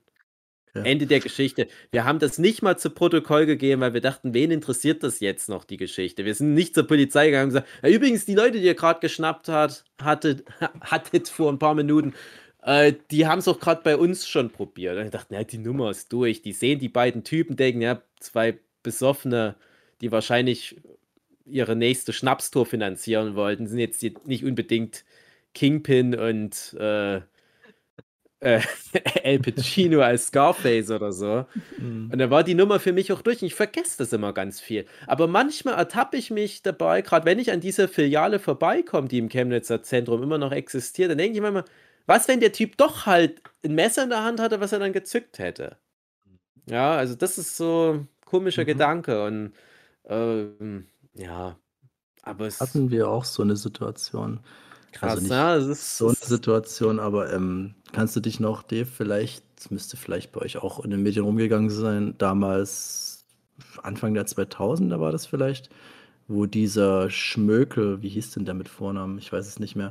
um 2000er, Der ist, ich glaube, in Bautzen ist der aus dem Knast abgehauen? Ich weiß nicht, wo der Ja, ja, ja, doch, war. doch. Hm. Der ist bei einem Freigang oder was, ist der Ja, abgehauen. Und der genau. rannte bei uns hier halt in der Gegend rum. Und Ja. das war natürlich noch weit vor soziale Medien oder WhatsApp, wo dann einfach mal schnell was rumging. Und zu dem Zeitpunkt hatten meine, mein Onkel, meine Tante, die waren irgendwie nicht da und wir haben Hund gehütet bei denen zu Hause. Und das mhm. war gerade in der Bautzener Gegend oder halt, ja, doch schon die Gegend, wo der sich aufgehalten hat. Und da hat mein Papa dann abends noch angerufen, dass meine Mutti uns Kinder einpacken soll und schnell nach Hause kommen soll, weil der Typ dort rumläuft und der vertraut der ganzen Sache nicht. Und das war dann wirklich filmreif. Meine Mutti natürlich total auf die Tube gedrückt, ne, alles zusammengepackt, den Hund mit eingepackt ins Auto, ne. mein Bruder also wir, es war wirklich nachts, ne? Und mein, meine Mutti schnell das Zeug ins Auto geräumt. Mein Bruder, der war dann noch bedeutend jünger natürlich, äh, der stand dann an der Tür und hat so gerufen, ja, kommt er schon, kommt er schon. der hat das natürlich so ein bisschen mitgekriegt, dass da irgendjemand rumläuft und so. Ich, für mich war das damals so, ich weiß nicht, heute würde ich wahrscheinlich durchdrehen, auch aus Verantwortungsbewusstsein. Ja. Damals war das für mich einfach nur so, ja, ja, aufregend, aber es ich konnte mir jetzt nicht vorstellen, dass man irgendwie so 'n Typen da über den Weg läuft und was da vielleicht passieren könnte.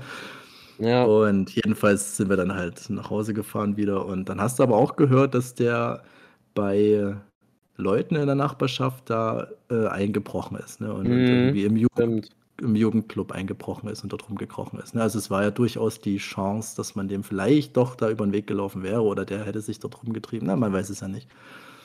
Ja, und das bleibt mir halt immer noch im Gedächtnis, dass man da mal relativ nahe bei sowas da dabei war. Relativ nah. Ich weiß nicht, den Typen haben sie dann wieder gehascht, aber der hat halt auch war halt auch ein Mörder, der hat da auch jemanden umgebracht beim Ja. Freigang, glaube ich und Ich ja, glaube, das der hatte halt sich dann in irgend so heftig. 'ner so 'ner Gartenlaube Richtig, versteckt. genau, Ja. genau, ja. Muss ich Ja. aber auch ganz viel dran denken. Also, an den Namen hätte ich mich jetzt nicht erinnert, aber je ist kein Witz. Jedes Mal, wenn ich an 'ner Gartenlaubensiedlung vorbeikomme wir haben ja unheimlich viele von diesen Kleingartensiedlungen im Osten, denke ich jedes Mal: „Wer weiß, ob in einer dieser Datschen grad in der Winterzeit sich so 'n Typ versteckt“, Ja. Also, muss Ja. ich bis heute dran denken. Das hat sich schon auch eingebrannt. Ja. Damals, da hatte ich aufgrund der geografischen Nähe nicht so diese Bedenken, aber ich weiß, dass das Thema war. Bei uns an der Schule, glaube ich auch, sodass da Obacht, äh, Mhm. geboten war sogar, aber ich dachte: „Na ja, komm, also, Das war dann auch in der müsste Schule. ja zwischendurch mindestens mal 'ne Stunde Zug fahren. Das ist doch sehr unwahrscheinlich.“ Ja, ja, hm. Ach, selbst bei Ja. uns mit der Nähe dazu war das in der Schule halt so 'n Running Gag. Es ging immer, ne: „Der Schmökel kommt, bla bla.“ Ich Also, wie man ja, halt in dem Alter so ist, ne? bei Also, da macht man auch, sich dann ja. lustig drüber. wir haben da auch, äh, viele Witze darüber gemacht, Ja. ja.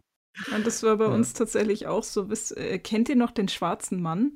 Also, wirklich, der wurde in der ähm, also, generell so genannt in den Medien. Der hat ein paar äh, Kinder ja. tatsächlich äh, immer. In den äh, Jugendherbergen bei genau, euch dann in der Nähe. Ja, genau, und das war tatsächlich, ähm, keine Ahnung, acht Kilometer von meiner Schule damals entfernt, äh, wo einer dann ja. Äh, umgebracht wurde. Ähm, es war schon also zwei, drei Jahre vor der Zeit, bevor ich da zu der Schule gegangen bin. Ähm, und die Jugendherberge habe ich auch nie mit eigenen Augen gesehen, ehrlich gesagt. Äh, aber mhm. das war halt so da in der Nähe und das war bei uns auch dann immer so, ja, aber in den Wald geht ihr nicht und dies und das. Mhm. Und da wurden dann mhm. immer die Horrorgeschichten erzählt. Und ja. Keine ja, das Ahnung. hatte ja auch ewig gedauert, bis der dann wirklich mal geschnappt wurde. Ja, ich weiß nicht mehr genau, wie das, wie das lief, aber und die Geschichte habe ich bestimmt schon mal im Podcast erzählt.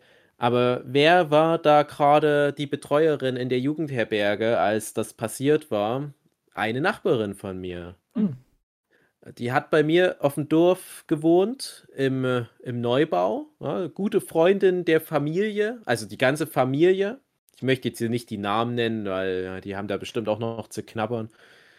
Und die, die ganze Familie, Vater, Mutter, ähm, ein Sohn, der etwas so alt ist wie ich und noch eine Tochter, die ein, zwei Jahre jünger ist.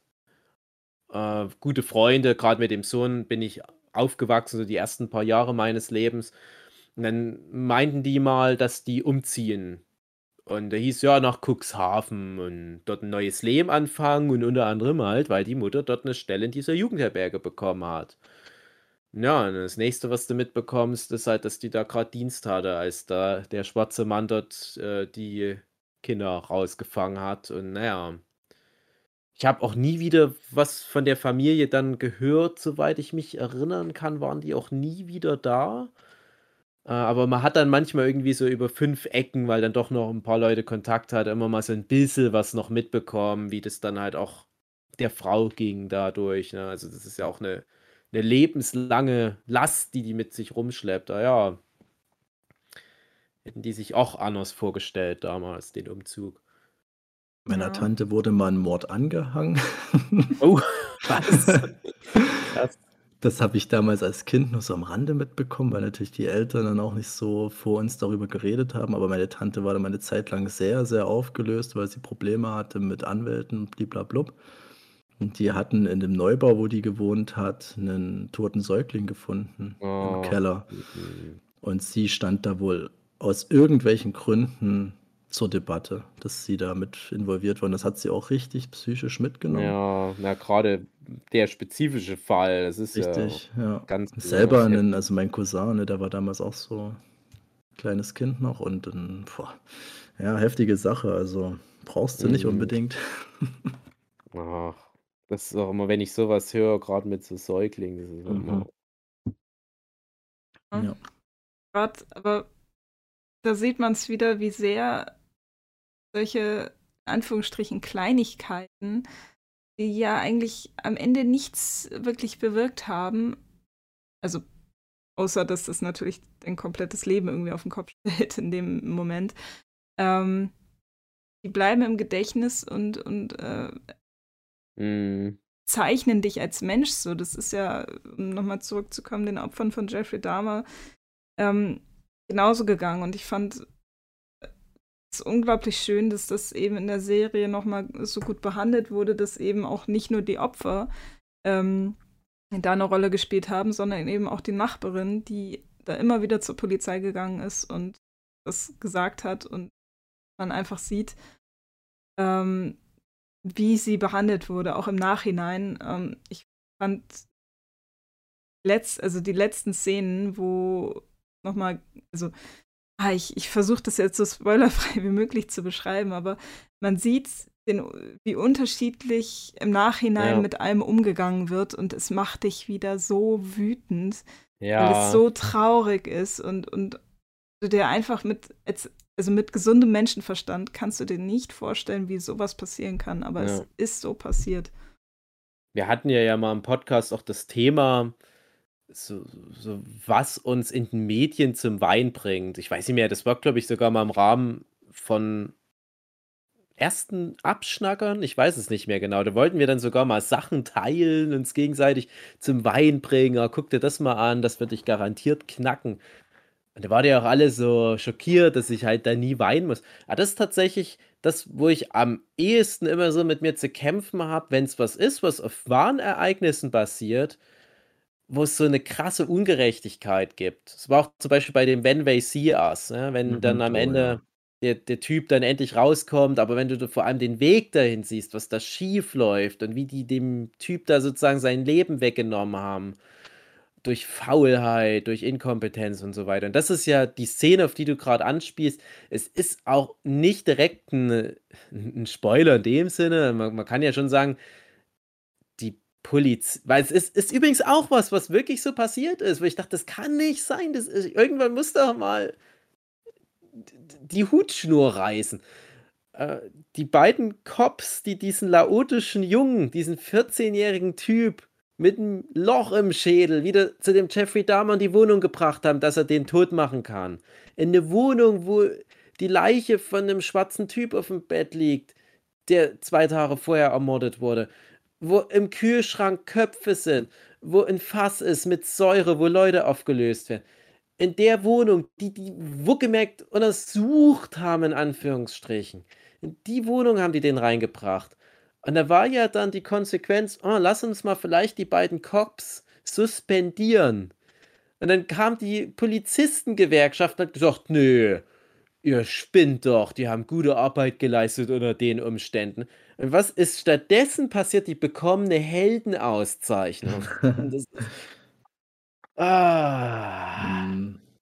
Äh, Das hat die. Serie auch wirklich dramatisch unglaublich gut Ja, verglichen. Also ja, ich will da nicht weiter ins Detail gehen, aber wer sich genau. das anschauen will, der, der also guckt es euch an und, und ja, also Ja, also sollte Es einen kleinen mit. Moment vorwegnehmen, weil äh, es ist jetzt nur noch mal so ein letzter Sargnagel in diese, äh, diesem Running Gag in Anführungsstrichen, was alles da schiefgegangen ist. Ähm, wie die Szene genau aufgebaut ist, natürlich sehr schlau. Übrigens auch das mit der, mit der äh, Sonnenfinsternis, wo ich auch dachte, das ist jetzt wirklich so kreativ was rausgenommen in der letzten Folge, dass Jeffrey Dahmer wird getauft. Es ist gleichzeitig eine Sonnenfinsternis und gleichzeitig wird ähm, John Wayne Gacy auf dem Elekt nee, mit einer Giftinjektion hingerichtet, dachte ich, ach komm, ach, das ist doch nicht alles gleichzeitig passiert. Doch, doch, das ist alles am selben Tag passiert. Und ja, das sind manchmal solche cineastischen Kniffe, denkt man. Und das, ja, was jetzt Marlina auch mehrfach angesprochen hat, die eigentliche Dramaturgie dieser Heldenauszeichnungsszene kommt durch diese Gegenüberstellung mit einer anderen Szene, wo hin und her geschaltet wird. Ja, und das ist schon was, was mich auch hart getroffen hat. Das Einzige, was da wohl laut Red Letter Media auch ein bisschen an Haaren herbeigezogen ist, würde ich jetzt nicht sagen, aber wo man was vereinfacht hat, diese Nachbarin in der Form existiert so wohl in echt nicht, sondern die ist mehr so ein Amalgam aus ein paar verschiedenen Leuten. Einfach nur, um das besser greifbar zu machen. Bei Tschernobyl. Genau, wie bei Tschernobyl, die Wissenschaftlerin. Und dass du halt einfach, aber trotzdem weißt, ja, aber diese Situationen, die Mhm. haben stattgefunden. Dass wir jetzt nicht für jede Szene, wo Nachbarn involviert sind, andere Schauspieler nehmen, äh, das sei uns jetzt mal durch, äh, äh, das, das lasst uns bitte durchgehen. Äh, aber wichtig ist, der ganze Scheiß ist passiert. Das hätte nicht sein sollen. Mhm. Und ich wollte noch mal ganz kurz auf das Thema eingehen. Ihr habt es vielleicht dann auch mitbekommen. Mit diesem Hashtag, mit diesem LGBTQ-Ding, was da Netflix rangepackt hat an die Serie. Wo ja wirklich viel Aufschrei war. Das ging wirklich in die Hunderttausende bei Twitter, dieser Hashtag. Dass Netflix halt solche Arschlöcher sind, weil die bei Dama rangemacht haben, LGBTQ. Aber was wirft denn das für ein Licht auf die LGBTQ-Szene? Wie seht ihr das? Darf man eine Serie über einen Psychokiller, der in der LGBTQ-Szene unterwegs war, darf man die auch so labeln? in dem Wenn's Fall ja. Besta ja, wenn es ein Bestandteil ist und das ist ja dem definitiv so, ne? Der hat ja diese ganzen homosexuellen Kontakte gehabt und dann ist das natürlich nur nicht mehr als ein Hashtag und natürlich gehört das mit dazu, klar. Ja. Ja, also ich sag ganz klar in dem Fall ja, weil ähm, die Serie eben auf diese Probleme, die die Szene ja. Ja. heutzutage noch hat, so ein gutes Licht wirft, ähm, dass dann nochmal der Finger in die Wunde gelegt wird, nicht in die Wunde, äh, wir haben LGBTQ-Leute, also was ja gar keine Wunde sein sollte. ähm, aber eben da rein, wie die benachteiligt werden, wie das. Ganze Ja. eben, also welche Probleme da entstehen und in dem Fall finde ich es gut, weil da eben gezeigt wird, was da passieren kann.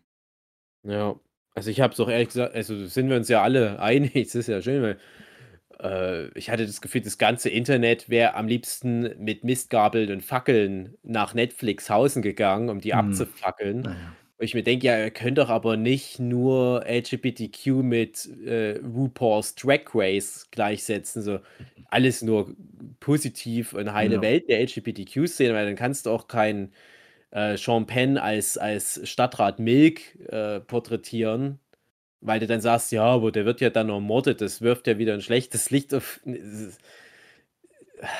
Ja, ja, also Jeffrey Dahmer ist auch schwul und du sagst dann, ja, guck mal, es gibt Schwule, die böse sind, Ja. aber wie Marlene auch gerade gesagt hat, die Serie zeigt ja aber auch, mit welchem Problem die LGBTQ-Szene vor allem damals während der AIDS ähm, ja, zu kämpfen hatte und hoffentlich heute nicht mehr hat, die Probleme, aber so richtig, richtig sicher wäre ich mir dann auch nicht, dass das heute so viel besser laufen würde, so eine polizeiliche Ermittlung, wenn sie denn überhaupt stattfünde. Und ich glaube, dass er als, als schon mal so ein Mahnmal, schon so als so eine Vorwarnung, finde ich das doch gut. Mhm. Und ähnlich wie bei When They See Us. Ja? Also du kannst ja auch nicht sagen, ich finde das nicht gut, dass das als, als Black History oder was auch immer gelabelt wird. Weil das ist es ja, ne? Du musst ja die komplette Bandbreite so eines Aspekts widerspiegeln dürfen. Es ist ja auch rein aus marketingtechnischer Sicht natürlich eine Erweiterung, wenn du dann so 'n Hashtag noch mitgeben kannst oder so eine Einordnung. Das ist ja einfach nur sinnvoll, weil wie viele würden das dann vielleicht abtun und sagen: „Gut, interessiert mich nicht“, aber durch den Fakt, dass es vielleicht so Mhm. diese Szene mit beinhaltet, so, dann ist es vielleicht wieder interessant. Also, kann man ja Netflix nicht vorwerfen. Ja, also ich finde halt eher schade, dass Netflix dann durch diese Öffentlichkeit dazu gedrängt wurde, den also diesen diesen Tag oder wie auch immer man's dann nennt, zu Mhm. entfernen, dass du jetzt halt nicht mehr, wenn du LGBTQ irgendwie in deinem Algorithmus drin hast oder wenn du so was googelst, dann kommt halt nicht mehr Dahmer. Und das finde ich dann schon wieder 'n Problem, Mhm. weil dann nimmst du der Serie auch schon wieder was. Also Ja. da da dann nimmst du halt auch wirklich einen der positiven Aspekte der Serie.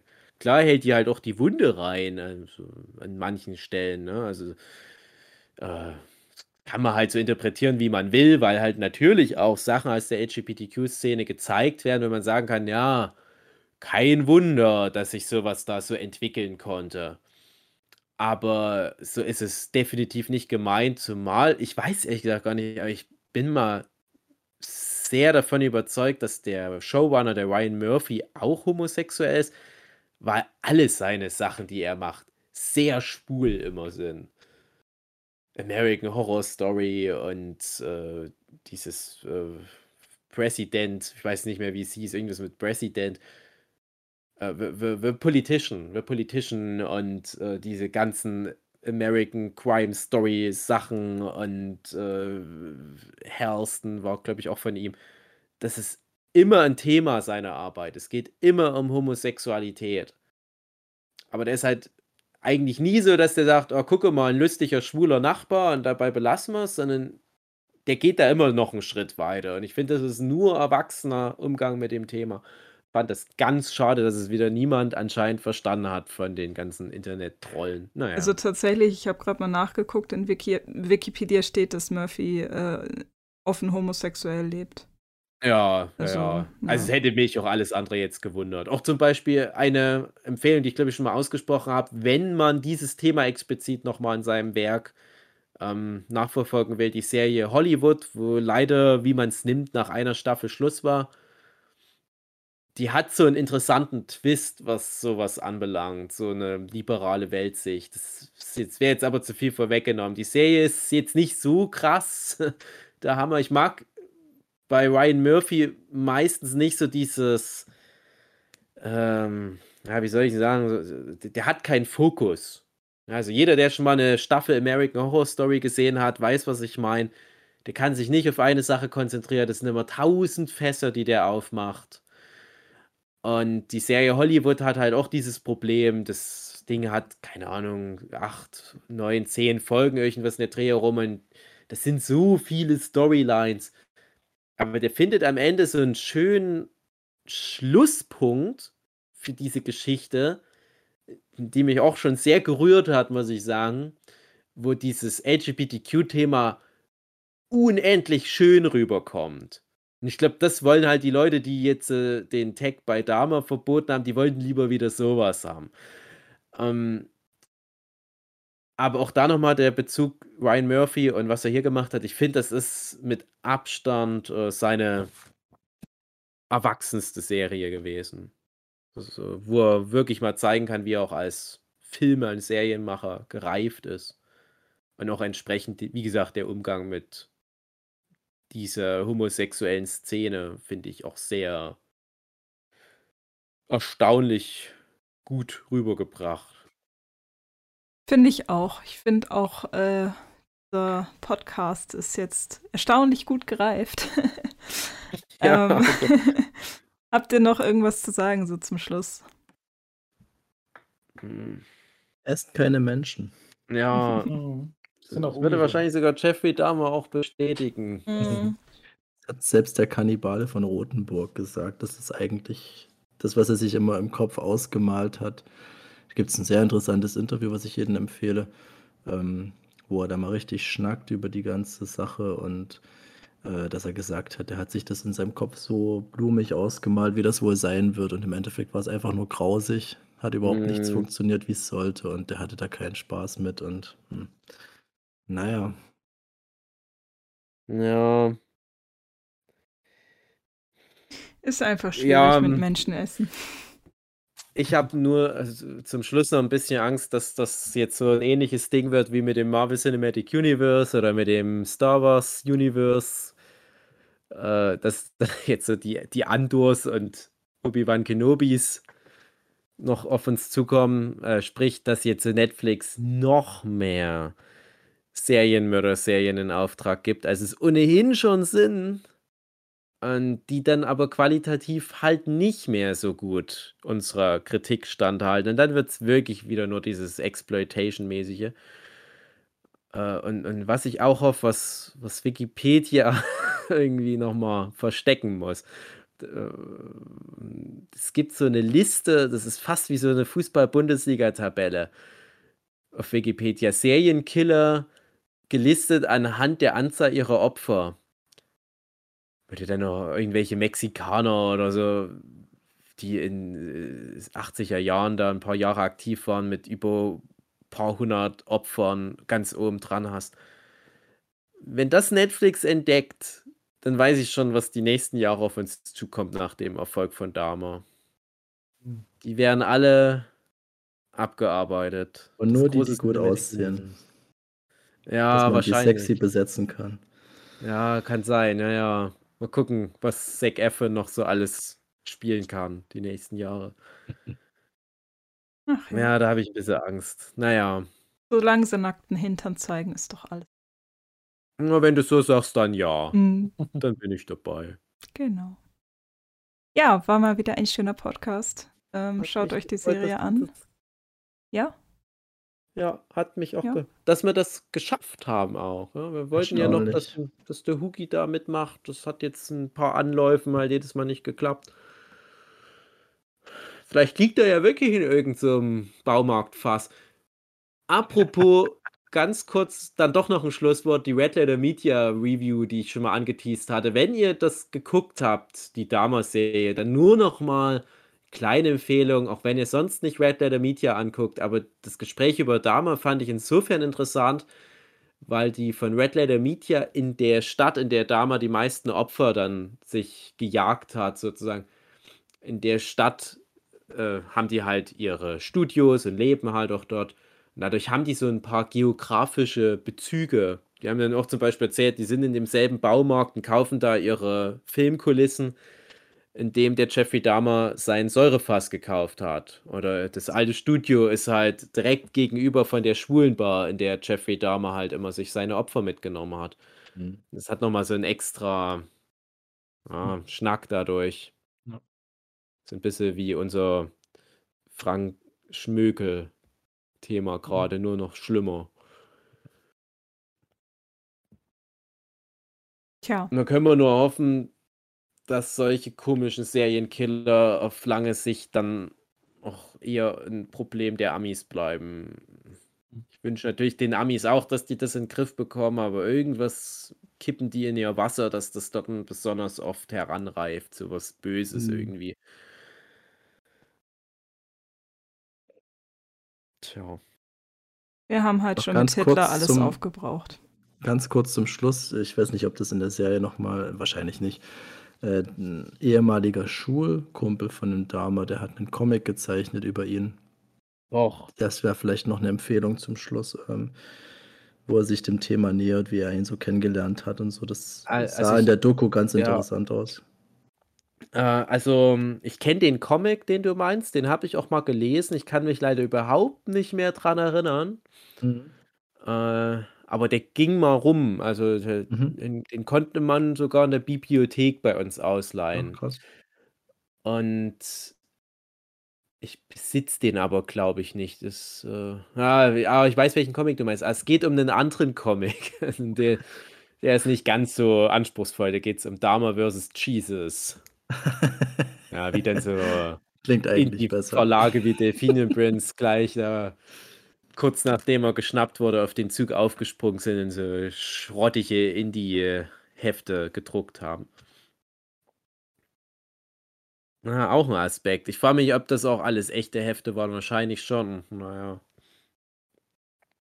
Das ist halt so dieser South Park-Ansatz wieder.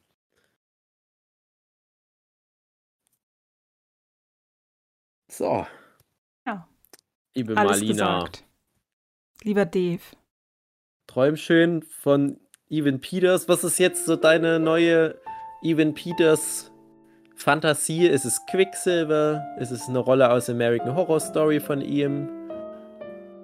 Was da hat er bin, noch ich, so alles da, da bin ich oldschool. Da in American Horror Story habe ich ihn das erste Mal gesehen. Da war er noch schön jung und knackig. Und das nehme ich.